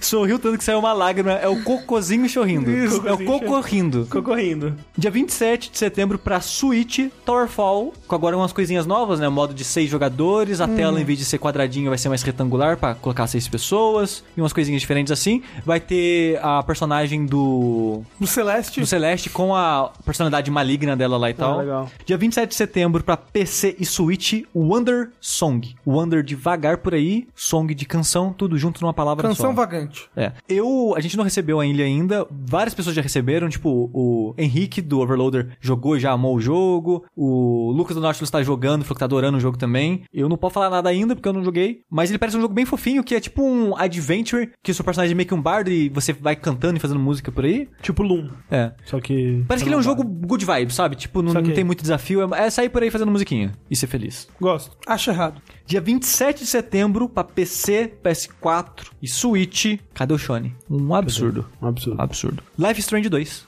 Olha, aí. só, mas já! Pois é. Pois é. O jogo não. me- É. Vai ser, os, Strange 2, capítulo 1. Capítulo 1. é, vai ser os menininhos fugindo da polícia. Exatamente. E pra encerrar, os lançamentos da semana que vem, dia 28 de setembro, pra Switch, Dragon Ball Fighters. Olha aí. Z? Não, para com isso. Cadu vai bater na gente. Não bate na gente, Cadu. De novo, não. É, é o joguinho de luta do momento aí, então. Vai vir com DLC ou vai ter que comprar separado? Eu acho que vai vir sendo DLC. Ok. Acho, não tenho certeza. Não pesquisei vier profundamente isso errado. daí. É, não, assim, né? O certo seria vir. É, porque já. Se vier com, sem DLC errado. Ah, ok. É, porque já faz um ano, né? Ah, vai cobrar né? preço cheio de novo. Exato. E enquanto a gente aqui dessa mesa, eu, o Rafa e o Sushi, não viramos personagens de DLC de Dragon Ball Fighters, a gente fica por aqui. Eu sou o André Campos Eu sou o Darcy. Eu sou o Majin Buu. e até a próxima. Tchau, tchau.